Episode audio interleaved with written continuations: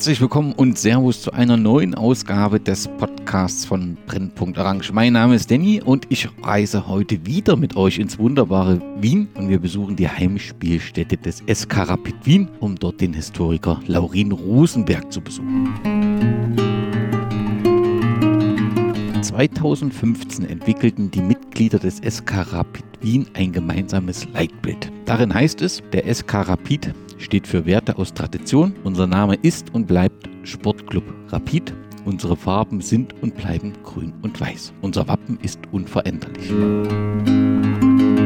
Die Bedeutung mag bei oberflächlicher Betrachtung aus Deutschland vielleicht nicht sofort deutlich werden. Doch spätestens die jüngere Geschichte des Sportvereins Austria Salzburg, der 2005 zeitgleich Namen und Vereinsfarben verlor, oder die starke Präsenz der Farbe Rosa beim Linzer Athletik Sportclub, die weder im Fanblock noch in der eigenen Geschichte, sondern nur beim Sponsor zu finden ist, zeigen, dass den Rapid-Mitgliedern mit diesem Beschluss etwas gelungen ist, was im Fußball Österreich alles andere als selbstverständlich ist.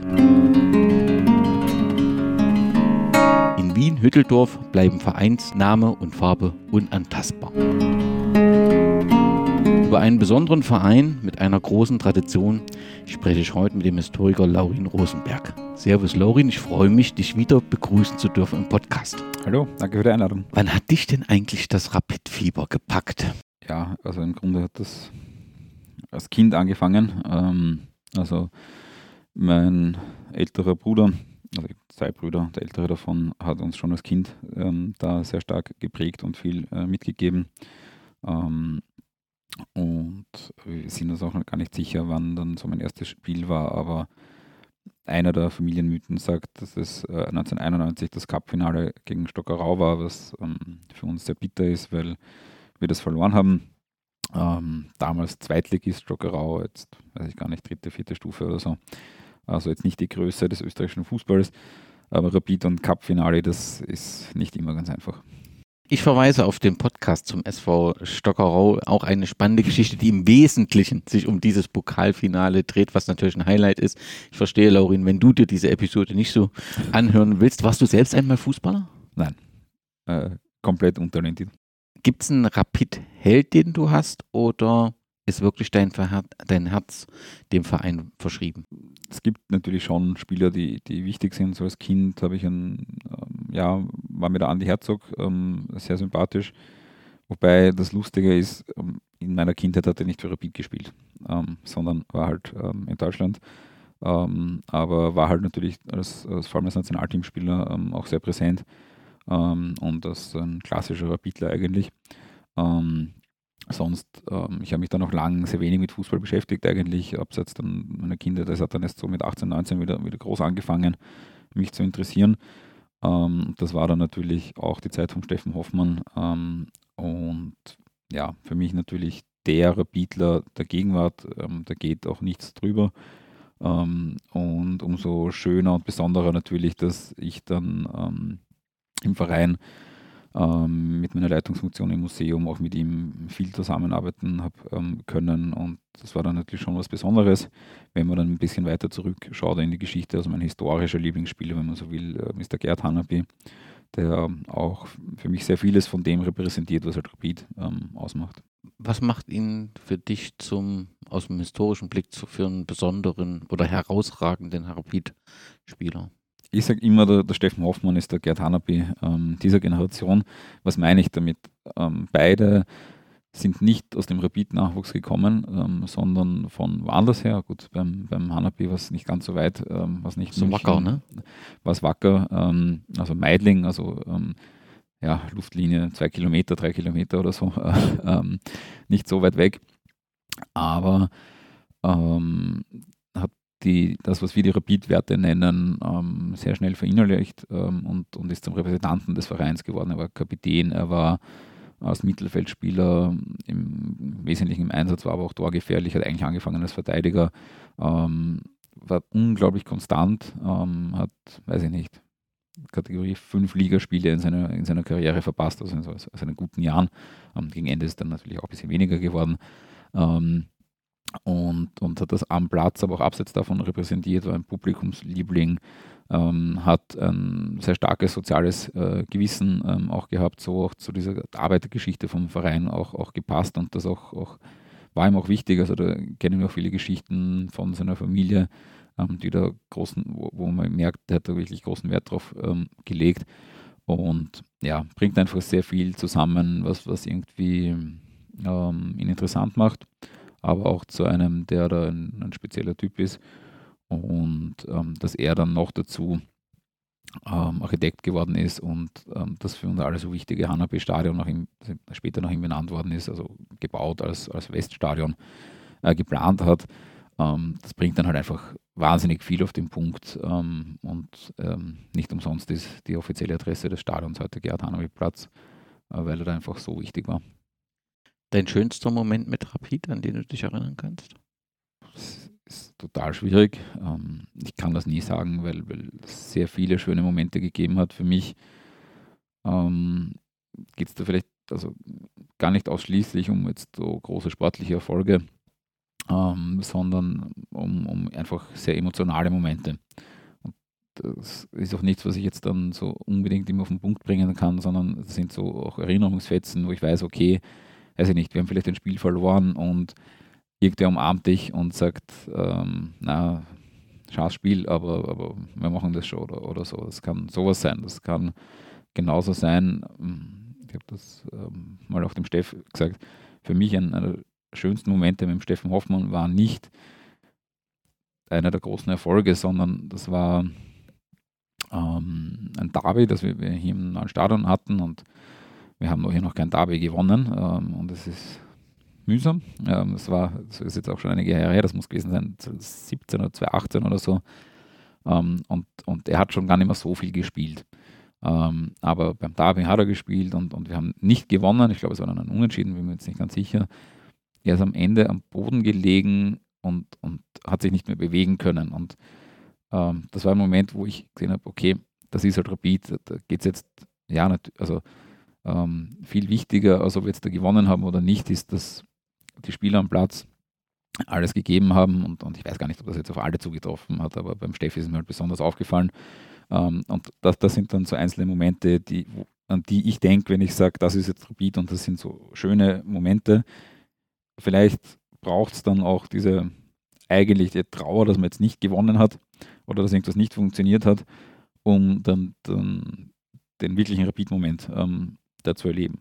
Sage ich aber natürlich, gibt es auch Highlights, die man auch sonst nicht vergisst. Also, wie wir gespielt haben, ähm, Europa League Qualifikation äh, gegen äh, PAOK Saloniki. Das war ein, ein, Spiel, das, ja, oder Spiel, zwei Spiele, ich war nur beim Heimspiel dabei, ähm, Europa League Playoff war es. Ähm, sehr aufgeladen vom rundherum, weil ähm, ja, PAOK ähm, natürlich sehr stark verfeindet ist mit Panathinaikos, unsere Fanszene mit der Panathinaikos-Fanszene ähm, befreundet ist, äh, verbrüdert ist. Ähm, das ist da schon mal sehr viel dabei gewesen. Wir haben als erstes dort gespielt, hat es dann noch vor dem Spiel die ersten Ausschreitungen gegeben und, und Molotow-Cocktail auf unserem Bus und, und, ich weiß nicht was alles. Ähm, sehr ja, starke Geschichte gewesen, was wir so auch natürlich nicht kennen. Und dann ist das Rückspiel im Hanapi-Stadion damals noch ähm, und, und, wir gewinnen das 3 zu 0 und das letzte Tor ähm, war gerade in einer recht schwierigen Spielphase, weil ähm, sie eine Druckphase gehabt haben und, und, das eine Tor schießen wollten und ähm, dann in aus einem Konter heraus ähm, oder ein schneller Ausschuss eigentlich ähm, zieht dann der Steff ein bisschen davon und, und schießt bei der Mittellinie schon äh, quasi in Richtung Tor, was deswegen relevant ist, weil deren Tormann ganz vorne war, um äh, bei einer Ecke von ihnen quasi ähm, das Tor zu schießen. Und das Tor war leer und der Steff schießt von der ähm, äh, Mittellinie weg und der Ball rollt und rollt und rollt und gefühlt in diesen, weiß ich nicht, 10 Sekunden Stadion mucksmäuschen still. War natürlich urlaut, aber es war gefühlt, schauen jetzt alle nur auf diesen Ball und warten auf diesen Moment, wo er, ob er es schafft, über die Linie äh, zu rollen und es hätte sich auch ausgehen können, dass er überhaupt daneben schießt. Also, aber ja, er ist dann reingerollt und das war dann wahrscheinlich der lauteste Jubel, den, den das Hanabi-Stadion jemals erlebt hat. Ähm, Und das vergisst man natürlich auch nicht. Also es ist so, ja, um jetzt ein paar Beispiele zu nennen. Gab es mal einen Moment, wo du sagst, ich schaue ja alles hin, ich will mit dem Verein nichts mehr zu tun haben, oder gab es den nie? Nicht ernst zu nehmen. Wir wollen der Rapid-Philosophie etwas näher kommen. Wenn man ein Trikot eines österreichischen Vereins in Deutschland sieht, und das passiert relativ selten, nicht wegen Österreich, sondern grundsätzlich mittlerweile hat man ja immer nur noch Trikots von seinem Helden und das sind auch oft nicht deutsche Mannschaften, aber wenn man eins sieht oder wenn irgendjemand in Deutschland für österreichischen Verein mitfiebert, dann ist es in der Regel Rapid. Ähm, auch bei denjenigen, die sich kaum mit dem Fußball der Alpenrepublik beschäftigen, Rapid kennt man als Fußballfan. Was macht diesen Verein so besonders? Ich zitiere da gerne den Helmut Schulte, ähm, weil der war ja kurze Zeit bei uns auch Sportdirektor und ähm, wir haben ihn quasi gefragt, oder äh, der Andi Marek, glaube ich, hat ihn gefragt äh, bei äh, seinem Einstandsinterview, äh, was sagt man denn in Deutschland oder was, was äh, hört man über Rapid, wenn man in Deutschland fragt. Und ähm, er hat dann ähm, eine Antwort gegeben, die ich immer noch wunderschön finde. Und zwar, ähm, Rapid ist ein Verein mit der Tradition von Schalke, mit dem Anspruchsdenken von Bayern und das Ganze mit dem Budget von St. Pauli. ähm, und ja, ich, ich habe eigentlich noch, noch keine schöneren Vergleiche gehört, weil das sehr viel auf den Punkt bringt, was auch natürlich ähm, sehr viele Probleme mit sich bringt. Weil wenn man gleichzeitig die Champions League gewinnen wollen würde, also da sind wir nicht nur meilenweit entfernt, sondern Welten entfernt, ähm, aber natürlich mit, aus dieser Geschichte heraus trotzdem dieser Anspruch da ist und das Ganze halt mit dem Budget, den man, das man halt in Österreich als ein Verein hat, ähm, dann macht das natürlich sehr viel schwierig. ähm, und das finde ich beschreibt eigentlich Rapid sehr schön ähm, aus einer Perspektive, die man sich, glaube ich, aus Deutschland auch, auch ganz gut vorstellen kann. Domenico Iacono, der, der maßgeblich rund äh, um die Etablierung des Museums äh, sich eingebracht hat, hat einmal über Rapid gesagt, heute haben wir nicht mehr die klassischen Arbeiter, Klammer auf, kommen wir nachher gleich bei der Geschichte äh, drauf, also heute haben wir nicht mehr die klassischen Arbeiter, dafür aber viele Menschen mit geringem Einkommen und eine wachsende Polarisierung der Gesellschaft in arm und reich. Das spiegelt sich natürlich auch im Verein wieder. So gibt es einen großen VIP-Bereich, der im Stadion deutlich heraussticht. Es zeigt, dass im Stadion ein Klassenunterschied gibt. Dieser Unterschied führt dazu, dass sich die Stehplatzfans stärker den Vereinswurzeln zuwenden. 2013 gab es eine richtige Demokratiebewegung, die eine Satzungsreform im Sinne der Fans durchsetzen können, konnte. Vereinsmitglieder können jetzt außerordentliche Mitgliederversammlungen erwirken hat er recht, ist Mitbestimmung letztendlich die DNA von Rapid und das ein entscheidendes Merkmal des Vereins, dass Mitbestimmung gelebt wird.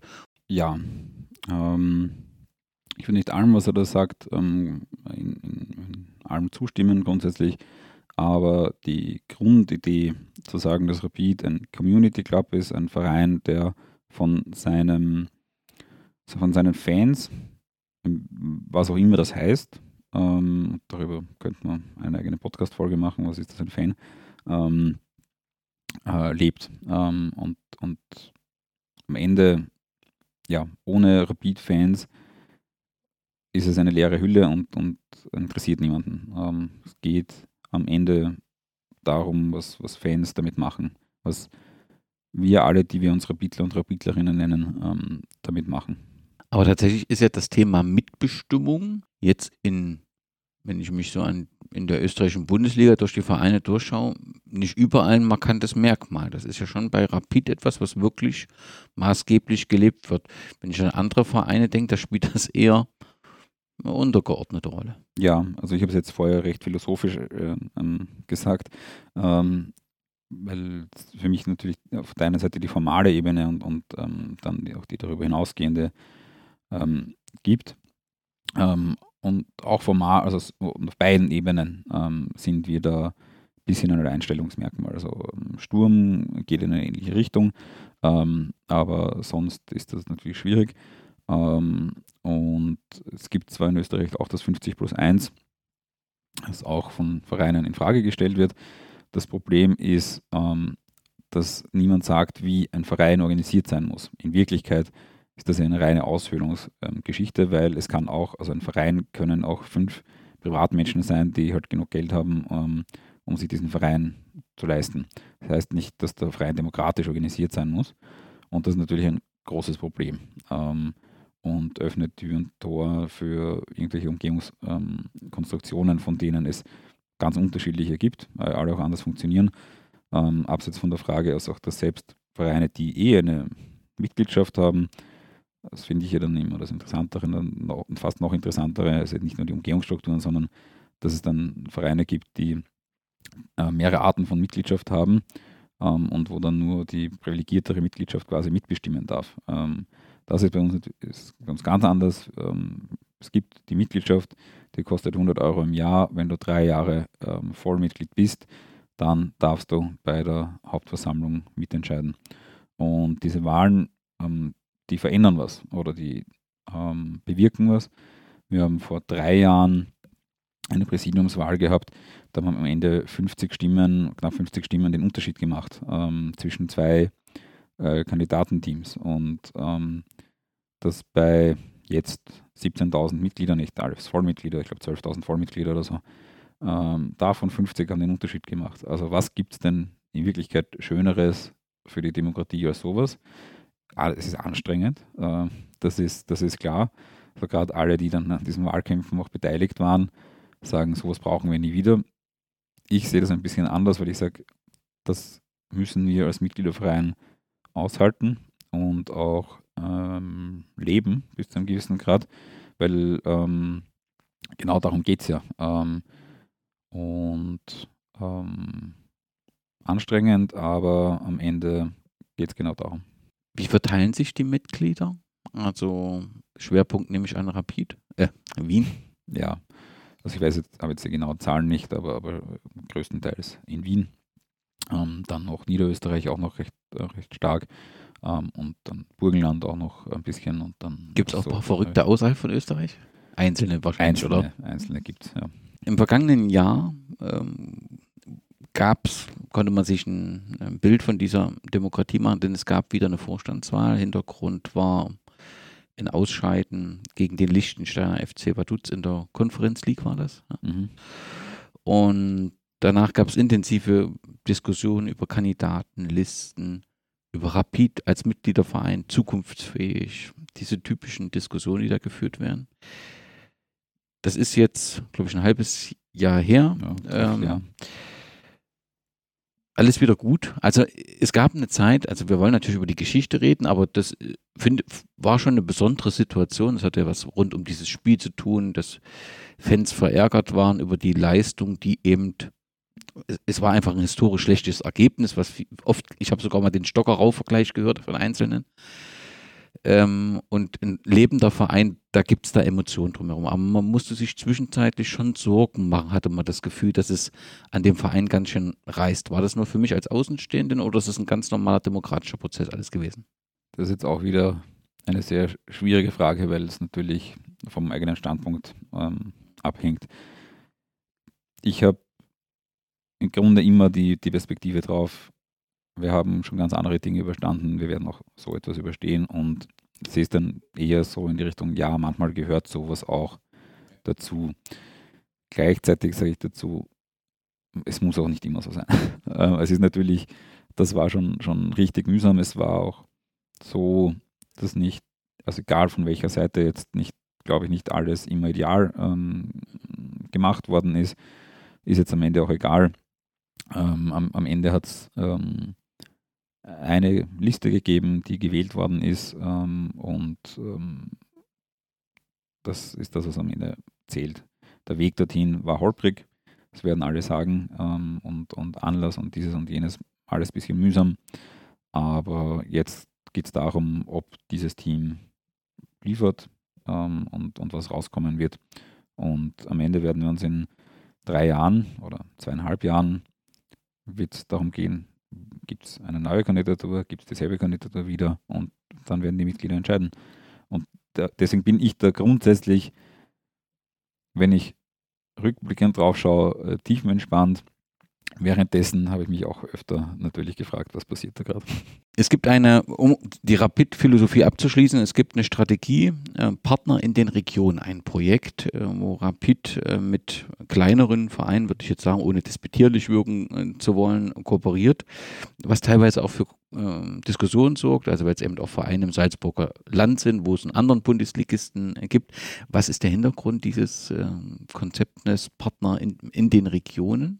Ja, es geht ganz einfach darum, sich anzuschauen. Also Rapid-Fans gibt es überall in, in, in Österreich ähm, und natürlich auch in, in anderen Fußballvereinen. Ähm, und ähm, ja, es geht darum, sich anzuschauen, können wir davon profitieren und können die davon profitieren. Also es geht um eine Partnerschaft und nicht darum, jetzt zu sagen, ja, wir müssen jetzt jedes Talent, das in Österreich spielt, ähm, da rekrutieren. Ähm, das ist gar nicht so, ähm, was ich mitbekommen habe, ist jetzt ein ähm, Projekt, in dem also ich nicht involviert bin, aber ähm, wo es jetzt nicht ums, ums Abfarmen ähm, von Talenten geht und das Einmischen in andere Einflusssphären oder sowas, sondern am Ende sagt ja das Wort schon, es ist eine Partnerschaft. und wenn das beide Vereine wollen, dann passt das ja. Letzte Frage im Bereich Philosophie. Steffen Hoffmann ist jetzt schon mehrfach äh, gefallen bei dir. Der scheint ja jemand zu sein, du sagst du das ja auch, der K. Gerhard Hanapi der Neuzeit, der so diese Rapid-Philosophie personalisiert. Also die Fans äh, äh, stehen hinter ihm, der, er steht zum Verein, das ist eine sehr enge Verbindung. Wer und was ist Steffen Hoffmann? Als aktuell ist er, glaube ich, Geschäftsführer Sport, ne? Aber. Hm, er ist Geschäftsführer. Nein, der Steff ist, ist ein Spieler, der 2002 zum Verein gekommen ist, äh, von, von Bayern Nachwuchs, einen Einsatz in der Bundesliga für die erste Mannschaft hatte. Ich glaube, den Rekord für die geringste Einsatzzeit eines Spielers ähm, bei den Bayern hat. Bei uns hat er dann das Gegenteil geschafft, weil er ist Rekordspieler mit 540 Einsätzen. Ähm, und, und ist ja dann kurz, also ist dann Meister geworden, ist dann kurz nochmal ähm, nach Deutschland zurückgegangen für ein halbes Jahr ähm, zu 1860. Das hat dann nicht so gut funktioniert und ähm, der damalige Präsident, der Rudi Edlinger, hat ihn zurückgeholt. Und ähm, in der Zwischenzeit hat er schon ähm, ähm, eine, also verheiratet war er noch nicht, aber eine Familie hier gehabt, auch, auch das erste Kind schon. Und ähm, im 2005 Meister, 2008 Meister und dann, dann war eigentlich klar, ja, also der gehört halt hierher. Also das, war, ähm, das, das, passt. Das ist eine Liebesbeziehung, eine, eine beiderseitige Liebesbeziehung, weil er spielerisch zu gut für Österreich war, ähm, zu gut für Rapid war vielleicht auch ähm, und trotzdem hier geblieben ist. Und das macht was äh, mit dem Spieler und mit dem Verein und mit den Fans und ähm, deswegen sage ich wechselseitige Liebesbeziehung. Also er hätte auch woanders ähm, seine Erfolge feiern können und er hätte definitiv woanders mehr verdienen können. Und ähm, muss man auch zugestehen, ähm, dass Fußballspieler auch in den Jahren, in denen sie ähm, arbeiten können, ähm, auch Geld verdienen wollen, ohne jetzt über die von, von abstrusen Summen, äh, die wir da ganz oben kennen, reden. Aber ist trotzdem hier geblieben. Und ähm, hat diese Verbundenheit zum Club ähm, gezeigt und hat das selbst immer wieder gesagt, er rennt da raus und spielt für uns. Und das sind natürlich Sachen, die, die man als Fan gerne hört ähm, und vor allem es auch sehen konnte immer. Ähm, und trotz dieses Status, den er uns gehabt hat und immer noch hat, ist er immer am Boden geblieben ähm, und, und stellt immer den Erfolg ähm, oder das Wohl des Vereins in den Vordergrund. Und das ist natürlich was, was sehr speziell ist. Nicht nur im modernen Fußball, sondern grundsätzlich und, und nicht nur im Fußball, sondern ja, gesamtgesellschaftlich in Wirklichkeit. Und ähm, deswegen ist das schon eine, eine ganz spezielle Beziehung war dann auch klar, wie er 2018 dann seine letzten Spiele ähm, gemacht hat, dass er hier bleiben wird im Verein, hat dann verschiedenste Funktionen gehabt, Talente-Manager, dann, dann war er Ersatztrainer quasi oder Interimstrainer von der, von der ersten Mannschaft, er war Trainer von der zweiten Mannschaft, er war dieses, er war jenes. Und jetzt in dieser Umstrukturierungsphase, die wir eben vorher schon angesprochen haben, war er auch sehr federführend beteiligt ähm, und, und ist eben jetzt im Präsidium und einer von drei Geschäftsführern. Also wir haben Geschäftsführung Sport, wir haben Geschäftsführung Wirtschaft und Geschäftsführung oder Geschäftsführung Rapid. Und dieses dritte, das ist eben er, wo es ähm, in, in, Richtung Nachwuchsarbeit ähm, geht, Öffentlichkeitsarbeit geht, also so, so also ein bisschen Repräsentant nach außen, aber intern vor allem halt sich im sportlichen Bereich um Nachwuchs äh, kümmert und Themen, die uns da auch noch beschäftigen, ähm, sind das Frauenteam, das wir noch nicht haben, das ist jetzt, fällt jetzt auch zu ihm und, und, und solche Geschichten und so Vereinsthemen ähm, allgemein, die jetzt nicht vielleicht das Tagesgeschäft betreffen, ähm, sind dann seine Geschichten. Dann lass uns mal die spannende Geschichte aufarbeiten. Warum ist denn 1999 hier überall als Gründungsdatum 1899. Äh, 1899 formuliert und nicht 1897? Ja, viele Vereine machen sich älter, ähm, wir machen uns jünger. ähm, ja, warum ist das so? Also grundsätzlich, wir sind gegründet worden 1897 als erster Wiener Arbeiterfußballclub ähm, und nach eineinhalb Jahren am 8. Jänner 1899 ist, eben, ist die Umbenennung äh, gekommen. Formell, juristisch war es wohl eine neue Gründung ähm, und keine äh, Umbenennung. Ähm, schon damals in der, in der Zeitung ist ja Umbenennung gestanden und so, äh, ja, auf so, auf so formalen Geschichten mag ich mich da noch gar nicht, ähm, auf die mag ich mich gar nicht zurückziehen. De facto war es einfach eine Umbenennung. Ähm, zur Umbenennung gibt es zwei Geschichten im Wesentlichen. Die eine hat mit dem sportlichen Nichterfolg zu tun. Ähm, dieser erste Wiener Arbeiterfußballclub war alles außer erfolgreich. Ähm, ich glaube, es sind so 18 Spiele äh, ähm, erhalten oder die Ergebnisse, keins gewonnen. Ich glaube, eine Unentschieden war dabei. Hohe Niederlagen auch äh, mit mehr als 10 Toren ähm, und, und so. Ähm, und deswegen symbolisch ein Neubeginn. Orientierung war ähm, vom Namen her Rapide Berlin. Jetzt nicht mehr das ganz, äh, die ganz große Nummer oder bekannte Name. Ähm, in, in Deutschland auch ähm, spät, also Gründungsmitglied vom DFB, aber dann, dann bald in der Versenkung relativ verschwunden. Fusionsverein klassischer mit SV Nordwedding jetzt mittlerweile, genau, genau, SV Nordwedding. Ich war einmal dort, netter Kiezclub. Ähm, das bekannteste, was rausgekommen ist außer uns, sind die zwei Kovac-Brüder, die dort angefangen haben. Ähm, und das, da haben sie sich namentlich orientiert. Ähm, somit gibt es so zwei Ursprünge für den Namen Rapid im europäischen Fußball. Ähm, das eine ist in Südosteuropa mit, mit Rapid Bukarest, ähm, die ein Eisenbahnerverein sind und äh, nach einer Lokomotive benannt sind. Und der Rest ähm, dann über uns, beziehungsweise dann, dann, dann Rapide Berlin. Ähm, die zweite Geschichte hat mit unserer Sozialgeschichte ähm, zu tun und mit der österreichischen politischen Geschichte auch. Ähm, in dieser Gründungsphase entsteht die Arbeiterbewegung, wird groß in, in Wien ähm, und Vereine ähm, entstehen im, im, im, sportlichen Bereich, aber auch sonst im Freizeitbereich und natürlich im politisch, unmittelbar politischen Bereich.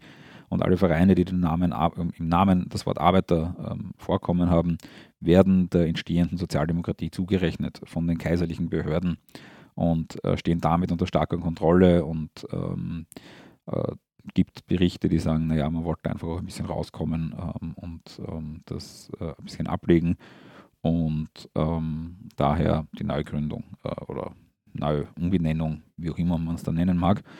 Und deswegen feiern wir immer den 8. Jänner 1899 ähm, und ganz spannend, diese 1897 von dem sind wir, bei dem sind wir bis 2011 ähm, eigentlich auch davon ausgegangen, dass es 1898 war.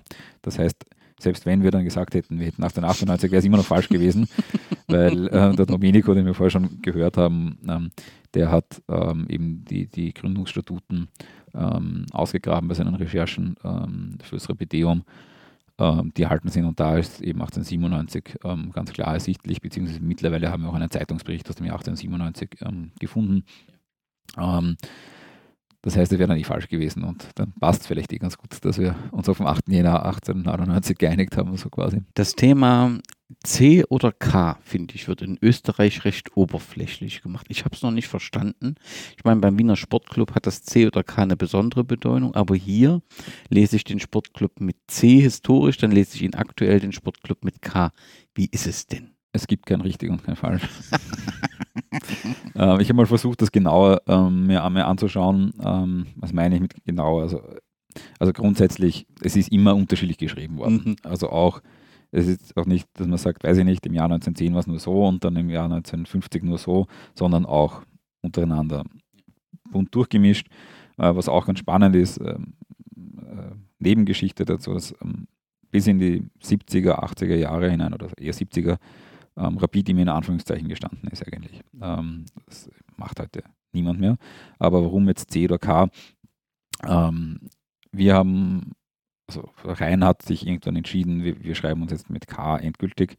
Ähm, und und ähm, eben lustig, dass du vorher dieses äh, ja, wir heißen so und so und Name ist unveränderlich und, und Wappen ist unveränderlich. Wir haben alles hundertmal schon geändert. Ähm, das stimmt schon, ja. Aber seit, seit spätestens 2002 ist alles sehr stabil. Da wird das Wappen das letzte Mal verändert.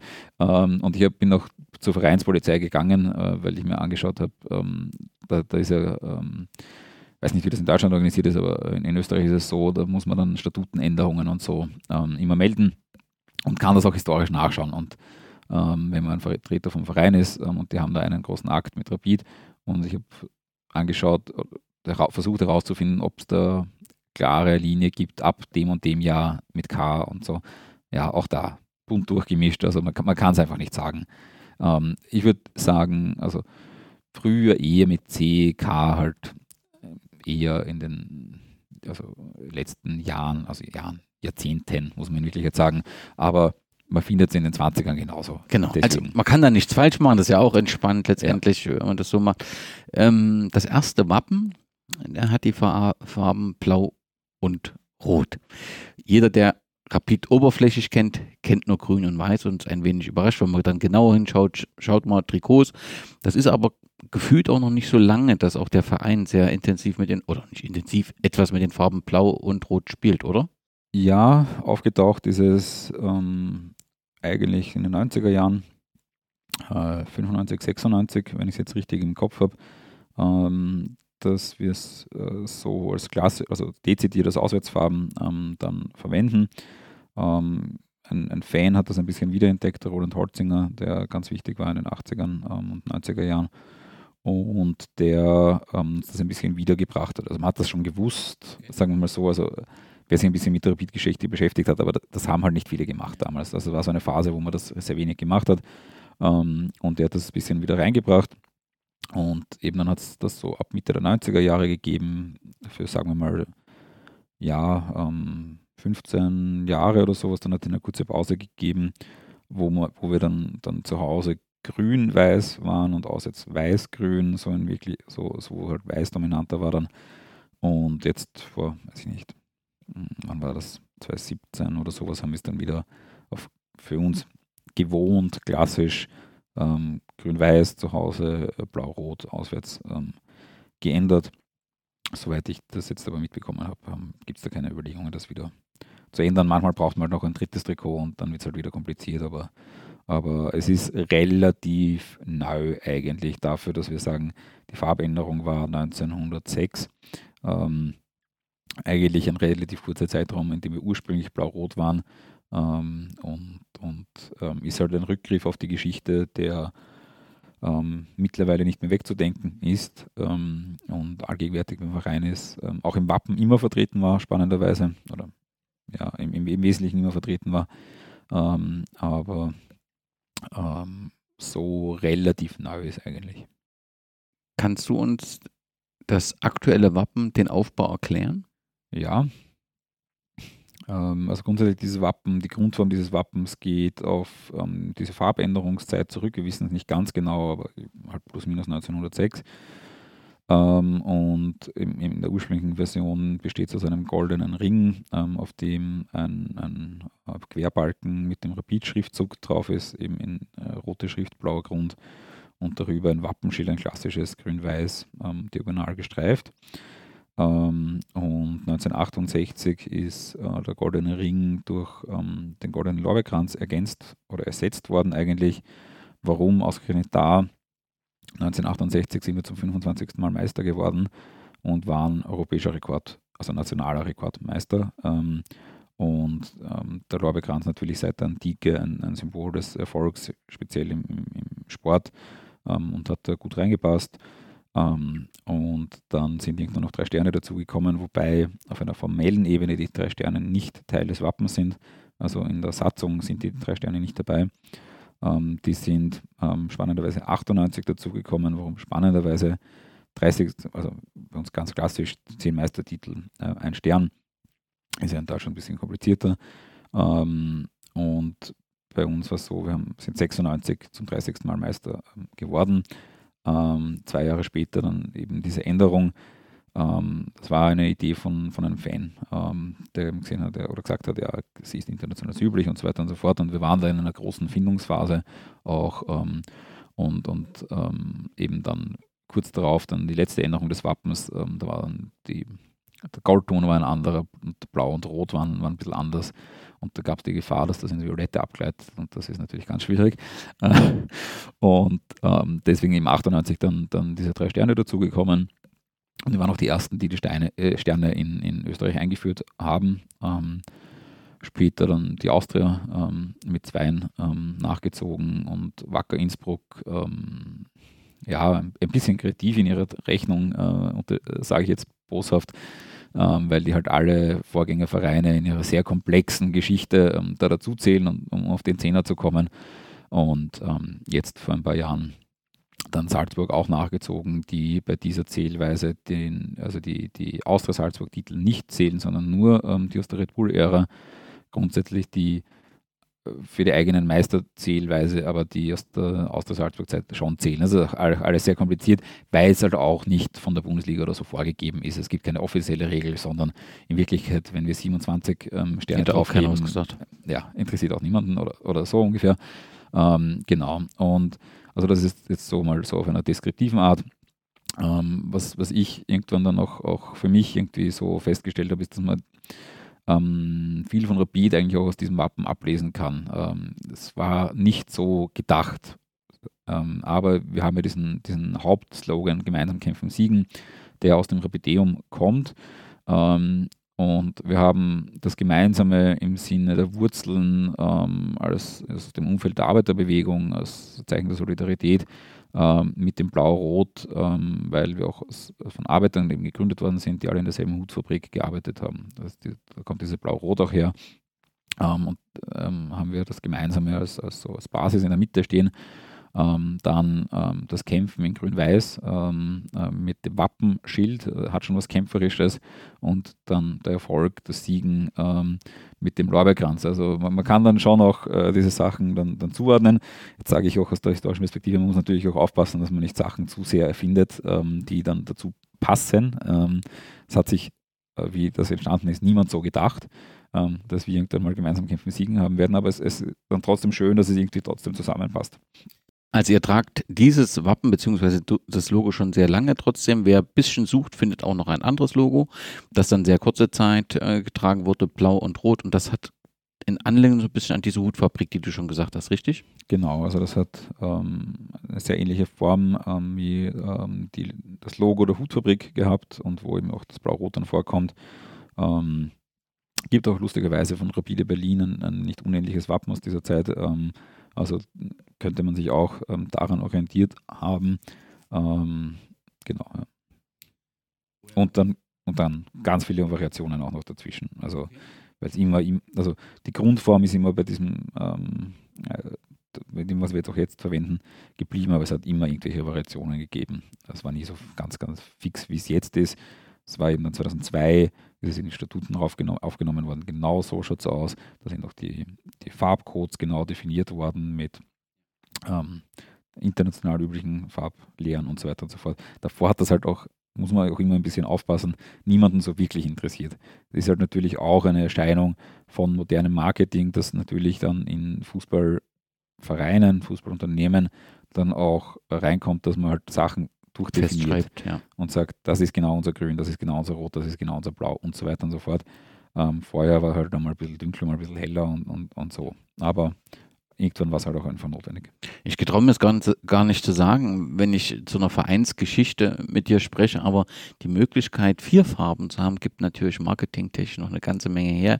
Im Fanshop sieht man das auch, dass die Kombination Rot-Blau genutzt wird und sicherlich für den einen oder anderen trägt dann vielleicht eher mal diese Farben, weil ihm vielleicht grün-weiß jetzt im täglichen nicht so, hier im Stadion schon, das ist mir schon klar. Ähm, das nutzt ja schon ähm, ganz gut, finde ich, so in den Fett- und Utensilien. Und da ist es gar nicht so verkehrt, vier Farben zu haben. Ja, also heute ist ja Spiel. Ähm, ich habe heute auch meinen blau-roten Schal ähm, dabei. Woher kommt die Farben Grün und Weiß? Das haben wir noch gar nicht besprochen. Wir wissen es nicht ganz genau. Wir nehmen an, dass es eine Anerkennung der, der Nähe zum Bezirk Rudolfsheim ist. Ähm, wir spielen seit 1912 in Hütteldorf, aber davor in Rudolfsheim. Ähm, ist nicht so weit weg. Ähm, und ähm, da gab es einen Platz und der ist ein bisschen ausgebaut worden 1906 und ähm, der dürfte der Bezirk uns unterstützt haben. Das war der Rudolfsheimer Sportplatz. Ähm, und äh, das waren die Bezirksfarben. und es gibt einen Zeitungsbericht äh, der, dies, äh, der sich mit dieser Eröffnung, Neueröffnung vom Platz beschäftigt und da steht dann eben auch sinngemäß drinnen, ja, ähm, Rapid ähm, läuft erstmals in den neuen Farben, grün-weiß, waagrecht gestreift, na, quergestreift steht drinnen, ähm, äh, auf unter Applaus, tosendem Applaus der Zuschauer irgendwie sowas. Ähm, und das heißt eben seit äh, dem, seit 1906 sind das dann eigentlich die echten Rapidfarben. Weil du gerade die Spielstätten anschreibst, ich würde sie gern mit, die, mit dir durchgehen die erste Spielstätte des ersten Wiener Arbeiterfußballclubs habe ich auf der Schmelz gefunden. Ist das zutreffend und was ist auf der Schmelz? Ja, die Schmelz ist, ähm, war ein, ein riesiges Übungsgelände der KK-Armee. Ich versuche es jetzt halbwegs kurz zu machen. Ähm, also es war so, die Ringstraße ist, auf, es ist gebaut worden ähm, und dort, wo heute ähm, das Parlament, das Rathaus und die Universität Wien stehen, war ein riesiges Übungsgelände der Armee. Und es war dann klar, das wird bebaut und die Armee hat da nichts mehr verloren. Und als Ersatz hat sie die äh, Gegend rund und also hat sie die Schmelz bekommen. Das ist auch wesentlich größer, als das man heute in Wien noch als die Schmelz kennt. Heute ist das so ein Kleingartenverein und, und auch ein Schutzhaus und Schule ist auch dort und, und Universitätssportinstitut. Ähm, aber ein riesiges Übungsgelände, das war die Schmelz. Ähm, und äh, der erste Wiener Arbeiterfußballclub ist zur Militärverwaltung gegangen, hat gesagt, können wir da Fußball spielen. Und äh, die Mil Militärverwaltung hat gesagt, ja, ähm, äh, nur unter der Woche, nur nach 16 Uhr, glaube ich, und ähm, wenn es den, den militärischen Betrieb nicht stört. Das waren die ersten Trainingszeiten. Ähm, und äh, ja, das war natürlich mühsam, weil das war kein Platz. Das war ähm, in Wien sagen wir Gstetten äh, dazu. Es war nicht einmal Wiese, sondern es war ja ein Exerziergelände. Ähm, und ähm, hat der Rapid bis 1903 gespielt, also als erster Wiener Arbeiter FC, aber schon auch äh, noch als ähm, Rapid nach der Umbenennung. Und 1903 dann eben der Rudolfsheimer Sportplatz, der ja 200 Meter, 150 Meter von der Schmelz entfernt war. Der nächste Ort war dann die Pfarrwiese. Genau, also vom Rudolfsheimer Sportplatz ist es dann auf, zur Pfarrwiese gegangen, das war dann schon in Hütteldorf. Ähm, wir haben den Platz in, in Rudolfsheim verloren, weil die Stadt einen Markt hingestellt hat für die Versorgung der lokalen Bevölkerung. Und ähm, dann sind wir hier fündig geworden, Pfarrwiese, weil das eine Wiese war, die von der lokalen Pfarre verwaltet worden ist. Gehört eigentlich dem Stift St. Peter in Salzburg, aber verwaltet von der lokalen Pfarre und hatte diesen Beinamen schon. Das war, ist davor genutzt worden von der Brauerei, die gegenüber war, als Lagerwiese. Ähm, wir haben das dann gepachtet und dort bis 1978 gespielt. Also sehr lange und dort eigentlich auch den größten Teil unserer Erfolge gefeiert mit 25 Meistertiteln, ähm, die dann dort waren. Das heißt, seit 1911 spielt ihr in Hütteldorf, richtig? Seit 1912. Seit 1912. Was, wie muss ich mir Hütteldorf damals vorstellen und wie würdest du es heute beschreiben? Ähm, ja, Hütteldorf ist heute eine Gegend, die ähm, eine Wohngegend ist. Es gibt eigentlich wenig ähm, Betriebe. Es gibt zwei Ausnahmen. Das ist die ÖBB, also die österreichischen Bundesbahnen, weil es einen großen Bahnhof gibt und das ist Rapid. Ähm, und sonst ist es eine Wohngegend. Ähm, es war vor 100 Jahren auch eine Wohngegend, ähm, aber hat noch ein bisschen anders funktioniert als heute. Es war eher vorstädtisch äh, geprägt. Es war, ist das Tor zum Wienerwald ein bisschen und, und ähm, zum Ende von Wien, hart gesagt. Es geht schon noch ein paar Kilometer weiter, aber es ist schon, wir nähern uns schon eher dem Ende von Wien. Ähm, und damals war das eine gut bürgerliche ähm, äh, vorstädtische Gegend. Gibt auch immer noch nach wie vor sehr viele Villen und Einfamilienhäuser und so. Ähm, das gibt aber heute auch genauso ähm, ähm, Genossenschaftswohnungen, Gemeindebauten und, und ähm, dergleichen. Also das hat sich schon noch verändert. Aber ähm, ja, Hütteldorf verbindet man in erster Linie mit, mit Rapid, so ehrlich muss man sein, und halt mit dem Bahnhof. Ich glaube, ich habe irgendwo mal, du hast das mal geschrieben, im, auf der Fahrwiese gab es einen echten Heimvorteil für das Rapid Wien. Kannst du das nochmal, für, für das Rapid-Team, kannst du das nochmal erklären? Ja, es gab ähm, eine Verbindung zwischen ähm, der Spielerkabine, die war eine tatsächliche Kabine außerhalb vom, vom Stadiongelände, quasi nicht vom Stadiongelände, aber außerhalb vom, vom Stadion, also nicht unter der Tribüne, so wie wir das heute kennen. Ähm, und man ist dann über einen Tunnel aufs Spielfeld gekommen und der Tunnel war unter der kurzen Seite. Ähm, also es gibt ja eher ein paar Stadien, wo das noch so ist, wo man unter der kurzen Seite rauskommt, nicht mehr allzu viele, aber da war das noch so. Ähm, dort waren dann noch die, die Trainerbänke dann beim Rauskommen und dieser Tunnel war sehr lang gezogen, relativ schmal und schlecht verbaut vor allem und sehr niedrig. Und ähm, man ist dann halt eher, wenn man vor allem das erste Mal zu Gast war, eher durchgestolpert, als dass man jetzt da durchstolziert ist, wie man das im, im Fußball vielleicht auch kennt, wenn man dann im Spielertunnel steht. Ähm, und die Rapidler haben das natürlich auch ausgenutzt. Vom Ernst Happel wissen wir, der hat immer den Ball genommen und gegen die Wände geschleudert und dann war es natürlich sehr laut ähm, für die Gäste und sehr unangenehm und eben auch sehr dunkel, weil es nur eine Glühbirne gegeben hat, die, so sagt der Mythos, aber sehr oft kaputt war oder aktiv rausgeschraubt worden ist äh, von den Rapidlern, weil die haben sich ja eh ausgekannt, die sind da jeden Tag ähm, ein- und ausgegangen. Und auch ein Mythos sagt, dass es dann so auf den letzten Schritten, bevor man hinausgegangen ist, ähm, auf ungefähr 1,80 Meter einen Querbalken äh, gegeben hat, ähm, den man vielleicht halt auch nicht so gut gesehen hat, wenn es dunkel war.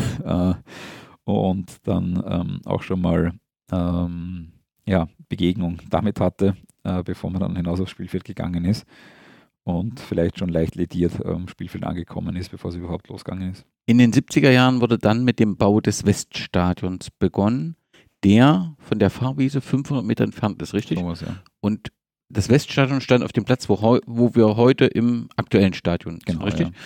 Ja. Ähm, wenn ich das richtig gelesen habe, wurde das ein bisschen schleppend eröffnet. Also bei dem Weststadion gab es so ein paar Probleme.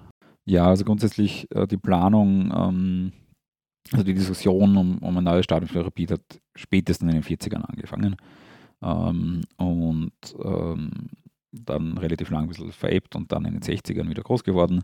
Die Pläne für das spätere Hanapi-Stadion, ähm, geplantes Weststadion, äh, waren 1969. Also wir haben auch den ersten Entwurf, der ist auf 1969 datiert und hätte eigentlich relativ bald dann äh, gemacht werden sollen. Hat dann wirtschaftliche Schwierigkeiten gegeben, hat dann kleinere Bauskandale gegeben, ähm, Korruptionsgeschichten und so. Ähm, hat dann einfach etwas länger gedauert, ähm, äh, bis es dann, dann 77 eigentlich soweit war und eröffnet worden ist. Das habe ich vorher gesagt, bis 78 haben wir auf der Pfarrwiese gespielt. Ähm, es hat, man hat dann nochmal zurück müssen, weil ähm, auf der Nordtribüne ähm, es gröbere Probleme gegeben hat und Einsturzgefahr äh, gegeben war. Äh, und man gesagt hat, jetzt müssen wir da nochmal was tun. Ähm, und dann ab 78 ähm, dann endgültig hier gespielt. Am Anfang auch spannend, also könnte sich heute in Wien kein Mensch mehr vorstellen, als gemeinsames Stadion von uns und der Austria ähm, geplant gewesen ähm, und auch im Besitz der Stadt gewesen und nicht in unserem, was jetzt anders ist. Also jetzt das Stadion gehört uns. Hier spielt die Austria nur, wenn Derby ist. ähm, Wikipedia sagt, dass das Weststadion zunächst wenig beliebt gewesen wäre. Ich vermute, dass das immer mit einem neuen Stadion zu Anfang ist und auch der Zuschauerschnitt unter den Erwartungen blieb. Stimmt das? Ja, also zu den Erwartungen weiß ich es jetzt äh, ehrlicherweise gar nicht, aber es war auf jeden Fall ein sehr niedriger Zuschauerschnitt. Man muss dazu sagen, Rapid hat ähm, drei Phasen mit einem Zuschauerschnitt mit, von, von um die 20.000. Ähm, das waren die 20er Jahre, das waren die 50er Jahre und ich, ich sage dazu, vielleicht kein Zufall, dass das direkt nach den Weltkriegen war, in einer Zeit, wo es sonst wenig Ablenkungsmöglichkeiten gegeben hat, wo das relativ günstig war. Ähm, und das sind dann ähm, die letzten Jahre. Also wir haben in der Eröffnungsjahr, äh, Eröffnungssaison vom, vom neuen Stadion 2016, 17 haben wir zum ersten Mal seit den 50ern einen Zuschauerschnitt von über 20.000 gehabt. Jetzt sind wir ein bisschen drunter, aber ja, so in die Richtung. Ähm, und ähm, das hat sich erst Anfang der 2000er Jahre wieder geändert, dass man mit dem Zuschauerschnitt in die Höhe geht. Also es hat bei uns angefangen, so in den 60ern schön langsam nach unten zu gehen.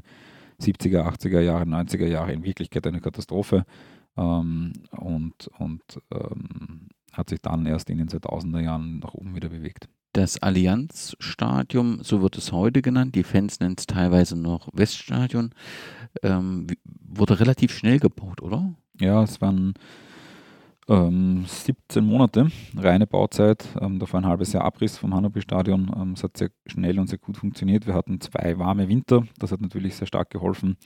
Und sonst ist es eine Art Fertigbau teilweise gewesen, also ähm, wo ähm, die großen Betonpfeiler und, und Betonteile schon fix fertig geliefert worden sind. Ähm, okay.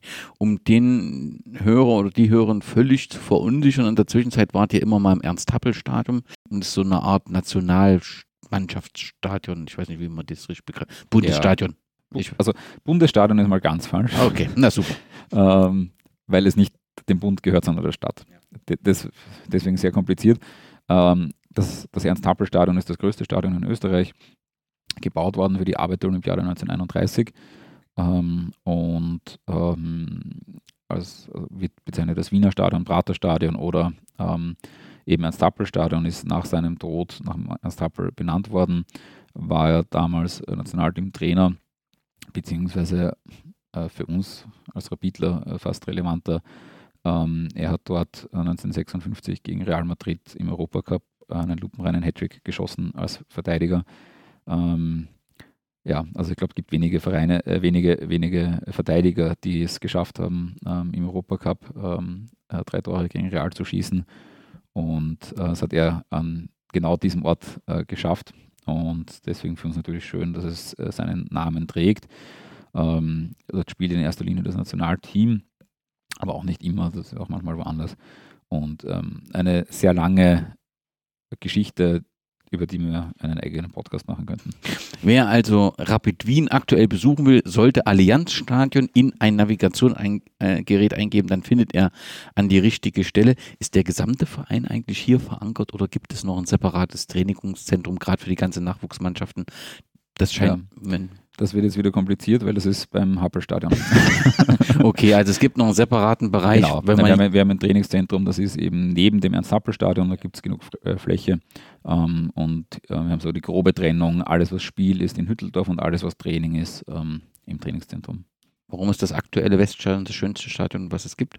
Ähm, das würde ich nicht behaupten. Das, Han das Hanapi-Stadion war das beste Stadion aller Zeiten. Das ist jetzt eine sehr subjektive Geschichte natürlich. Ähm, das ähm, aktuelle Stadion ist, ist ein, ein, gutes Stadion und, und wir haben das bekommen, was wir haben wollten.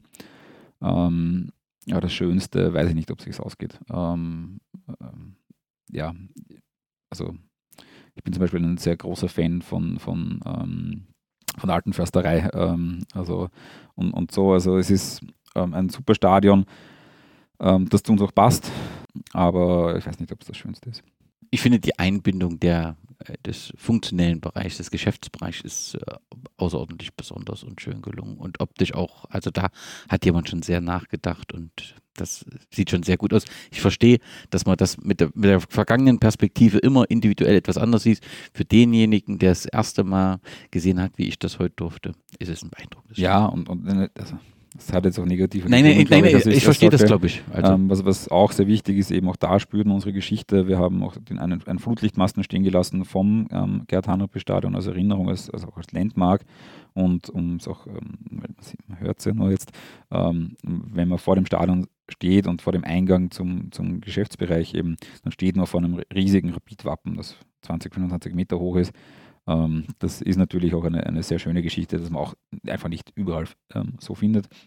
Und natürlich auch schön ähm, und, und, und ähm, cool. Aber ja, ich habe halt so ein Faible für, für Old, ähm, äh, Old-Style-Stadion. Äh, das kann ich alles nachvollziehen. Wer äh, Rapid oder wenn man über Rapid spricht, bekannt sind auf jeden Fall Fans und oft die Rapid-Viertelstunde.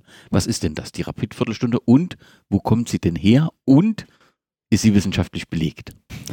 Wow, viele Fragen. Ähm, die Repeat-Viertelstunde ist ein Klatschritual.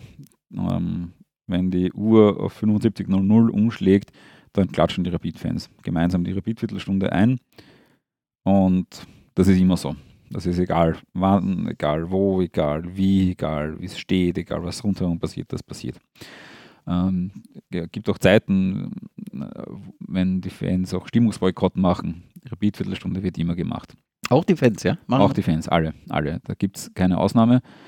Ähm, und in dieser Form schon auch einzigartig. Ähm, es gab einen Fan, der hat äh, vorgeschlagen, ähm, tatsächlich ist zur UNESCO gegangen ähm, und hat gesagt, das muss jetzt ähm, Weltkulturerbe äh, werden, also Teil des immateriellen Weltkulturerbes. Die haben das nicht so gesehen, aber ähm, okay. Ein Irrtum, wieder mal ein Irrtum. Ja, vielleicht probieren wir es in ein paar Jahren wieder.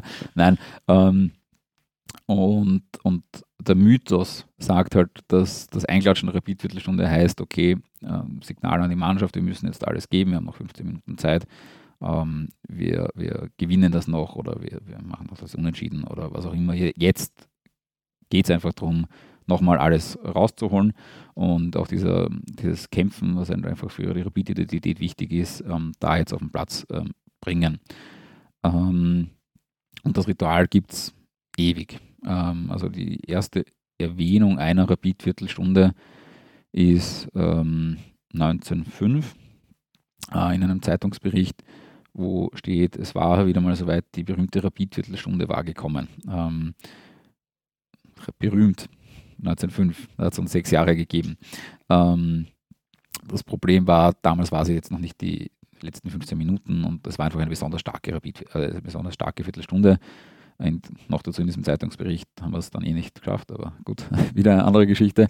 Ähm, aber das ist der Mythos und, und ähm, jetzt auf einer wissenschaftlichen Ebene, ich werde wahrscheinlich bei den meisten Vereinen ähm, ähnliche Heldengeschichten über die letzten 15 Minuten finden wie bei Rapid.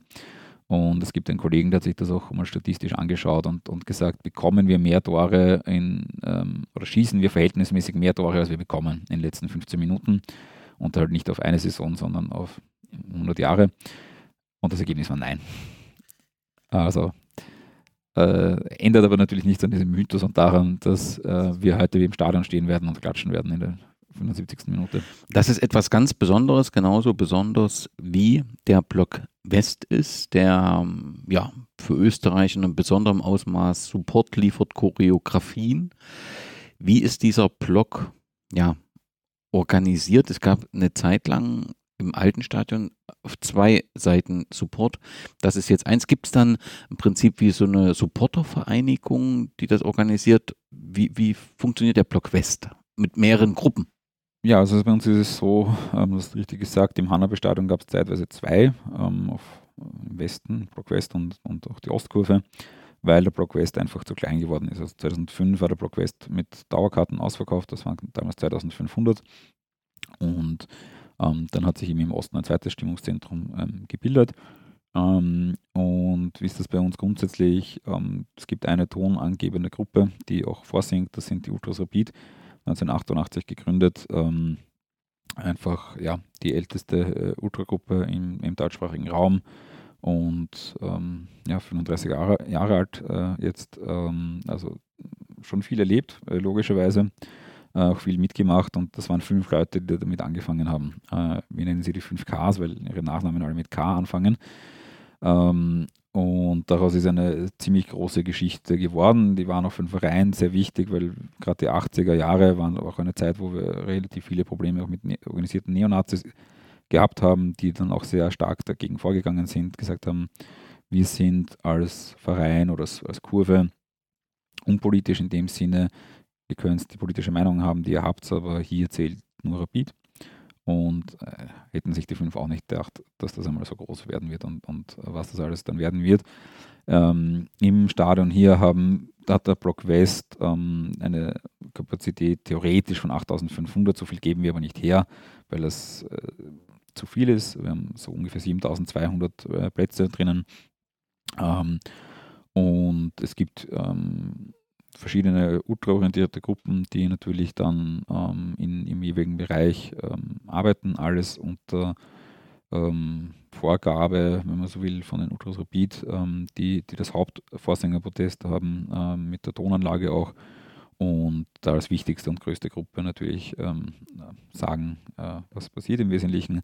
man kann bei den einzelnen Gruppen Mitglied werden, hat jede Gruppe natürlich eigene Regeln gibt es dann noch, noch die Tornados ähm, auf der quasi Westseite äh, vom Block. Ähm, aus Blockperspektive auf der linken Seite. Auf der anderen Seite gibt es dann noch die Lords und die Lions, also größere Gruppen. Ähm, und dann natürlich noch viele kleinere weitere. Und ähm, ja, sowas wie, wie einen großen Zusammenschluss, ähm, Fanvereinigung oder sowas gibt es nicht. Es gibt eine Rechtshilfe, ähm, die gruppenübergreifend ist, wo auch, auch Fans, die jetzt nicht unbedingt in der Fanszene aktiv sind, dann auch Mitglied sein können ähm, und so. Und die doch immer wieder auch ein bisschen Sprachrohr auch für die Fans war äh, und da ganz wichtig ist. Ist auch klassischerweise gegründet worden, nachdem es einfach juristische Probleme gegeben hat. Ähm, ja, und, und gerade im Verhältnis mit der Polizei ist es ganz gut, wenn man juristische Unterstützung hat. Ganz genau. Und, und ähm, ja, Hilfe zur Selbsthilfe quasi ähm, da auch ein bisschen bietet. Und ähm, so äh, kurz gefasst kann man sich das ungefähr vorstellen. Venedig, Nürnberg, Panathinaikos, Athen, das habe ich als Fanfreundschaften gefunden. Habe ich irgendwas vergessen? Also das sind die drei Fanfreundschaften, ähm, die großen Fanfreundschaften äh, von äh, den Ultras Rapid. Es gibt dann noch ähm, andere Freundschaften auch von, von, anderen Gruppen. Also die Donados sind äh, mit Ferenc Varos ähm, auch recht eng und, und auch Parma. Ähm, und dann gibt es natürlich noch viele weitere Kontakte zu anderen Gruppen und, und Szenen. Ähm, Gerade Ferenc Varos ist, äh, würde ich sagen, auch ein bisschen gruppenübergreifend, am engsten bei den Tornados, aber grundsätzlich einfach die Nähe zu Budapest, ähm, auch 1899 gegründet, auch Gräfin Weiß. Da gibt es über die Geschichte hinweg einfach viele, viele Verbindungen, ähm, die da sind. Und ähm, ja, gibt auch, auch, ich würde jetzt nicht sagen, dass es eine Fanfreundschaft ist, aber, aber auch Verbindungen natürlich, auch, auch Deutschland ähm, zu vielen Vereinen. Egal ob es jetzt Schalke ist, gibt auch zu Hannover 96 einiges und, und, und verschiedensten anderen. Ähm, aber so äh, eben, also die, die sicher die engste nach Deutschland ist auf jeden Fall die zu Nürnberg, ist auch schon sehr lange, ähm, ganz einfach so. Ähm, und, und auch eine ganz wichtige, also gab es auch schon mittlerweile schon zwei Freundschaftsspiele in den letzten ja, zehn Jahren. Ähm, ähm, weil im Werb wird es nicht passieren, dass wir aufeinandertreffen auf absehbare Zeit, ähm, dass Nürnberg Europacup spielt. Ähm, aber Freundschaftsspiele gehen dann.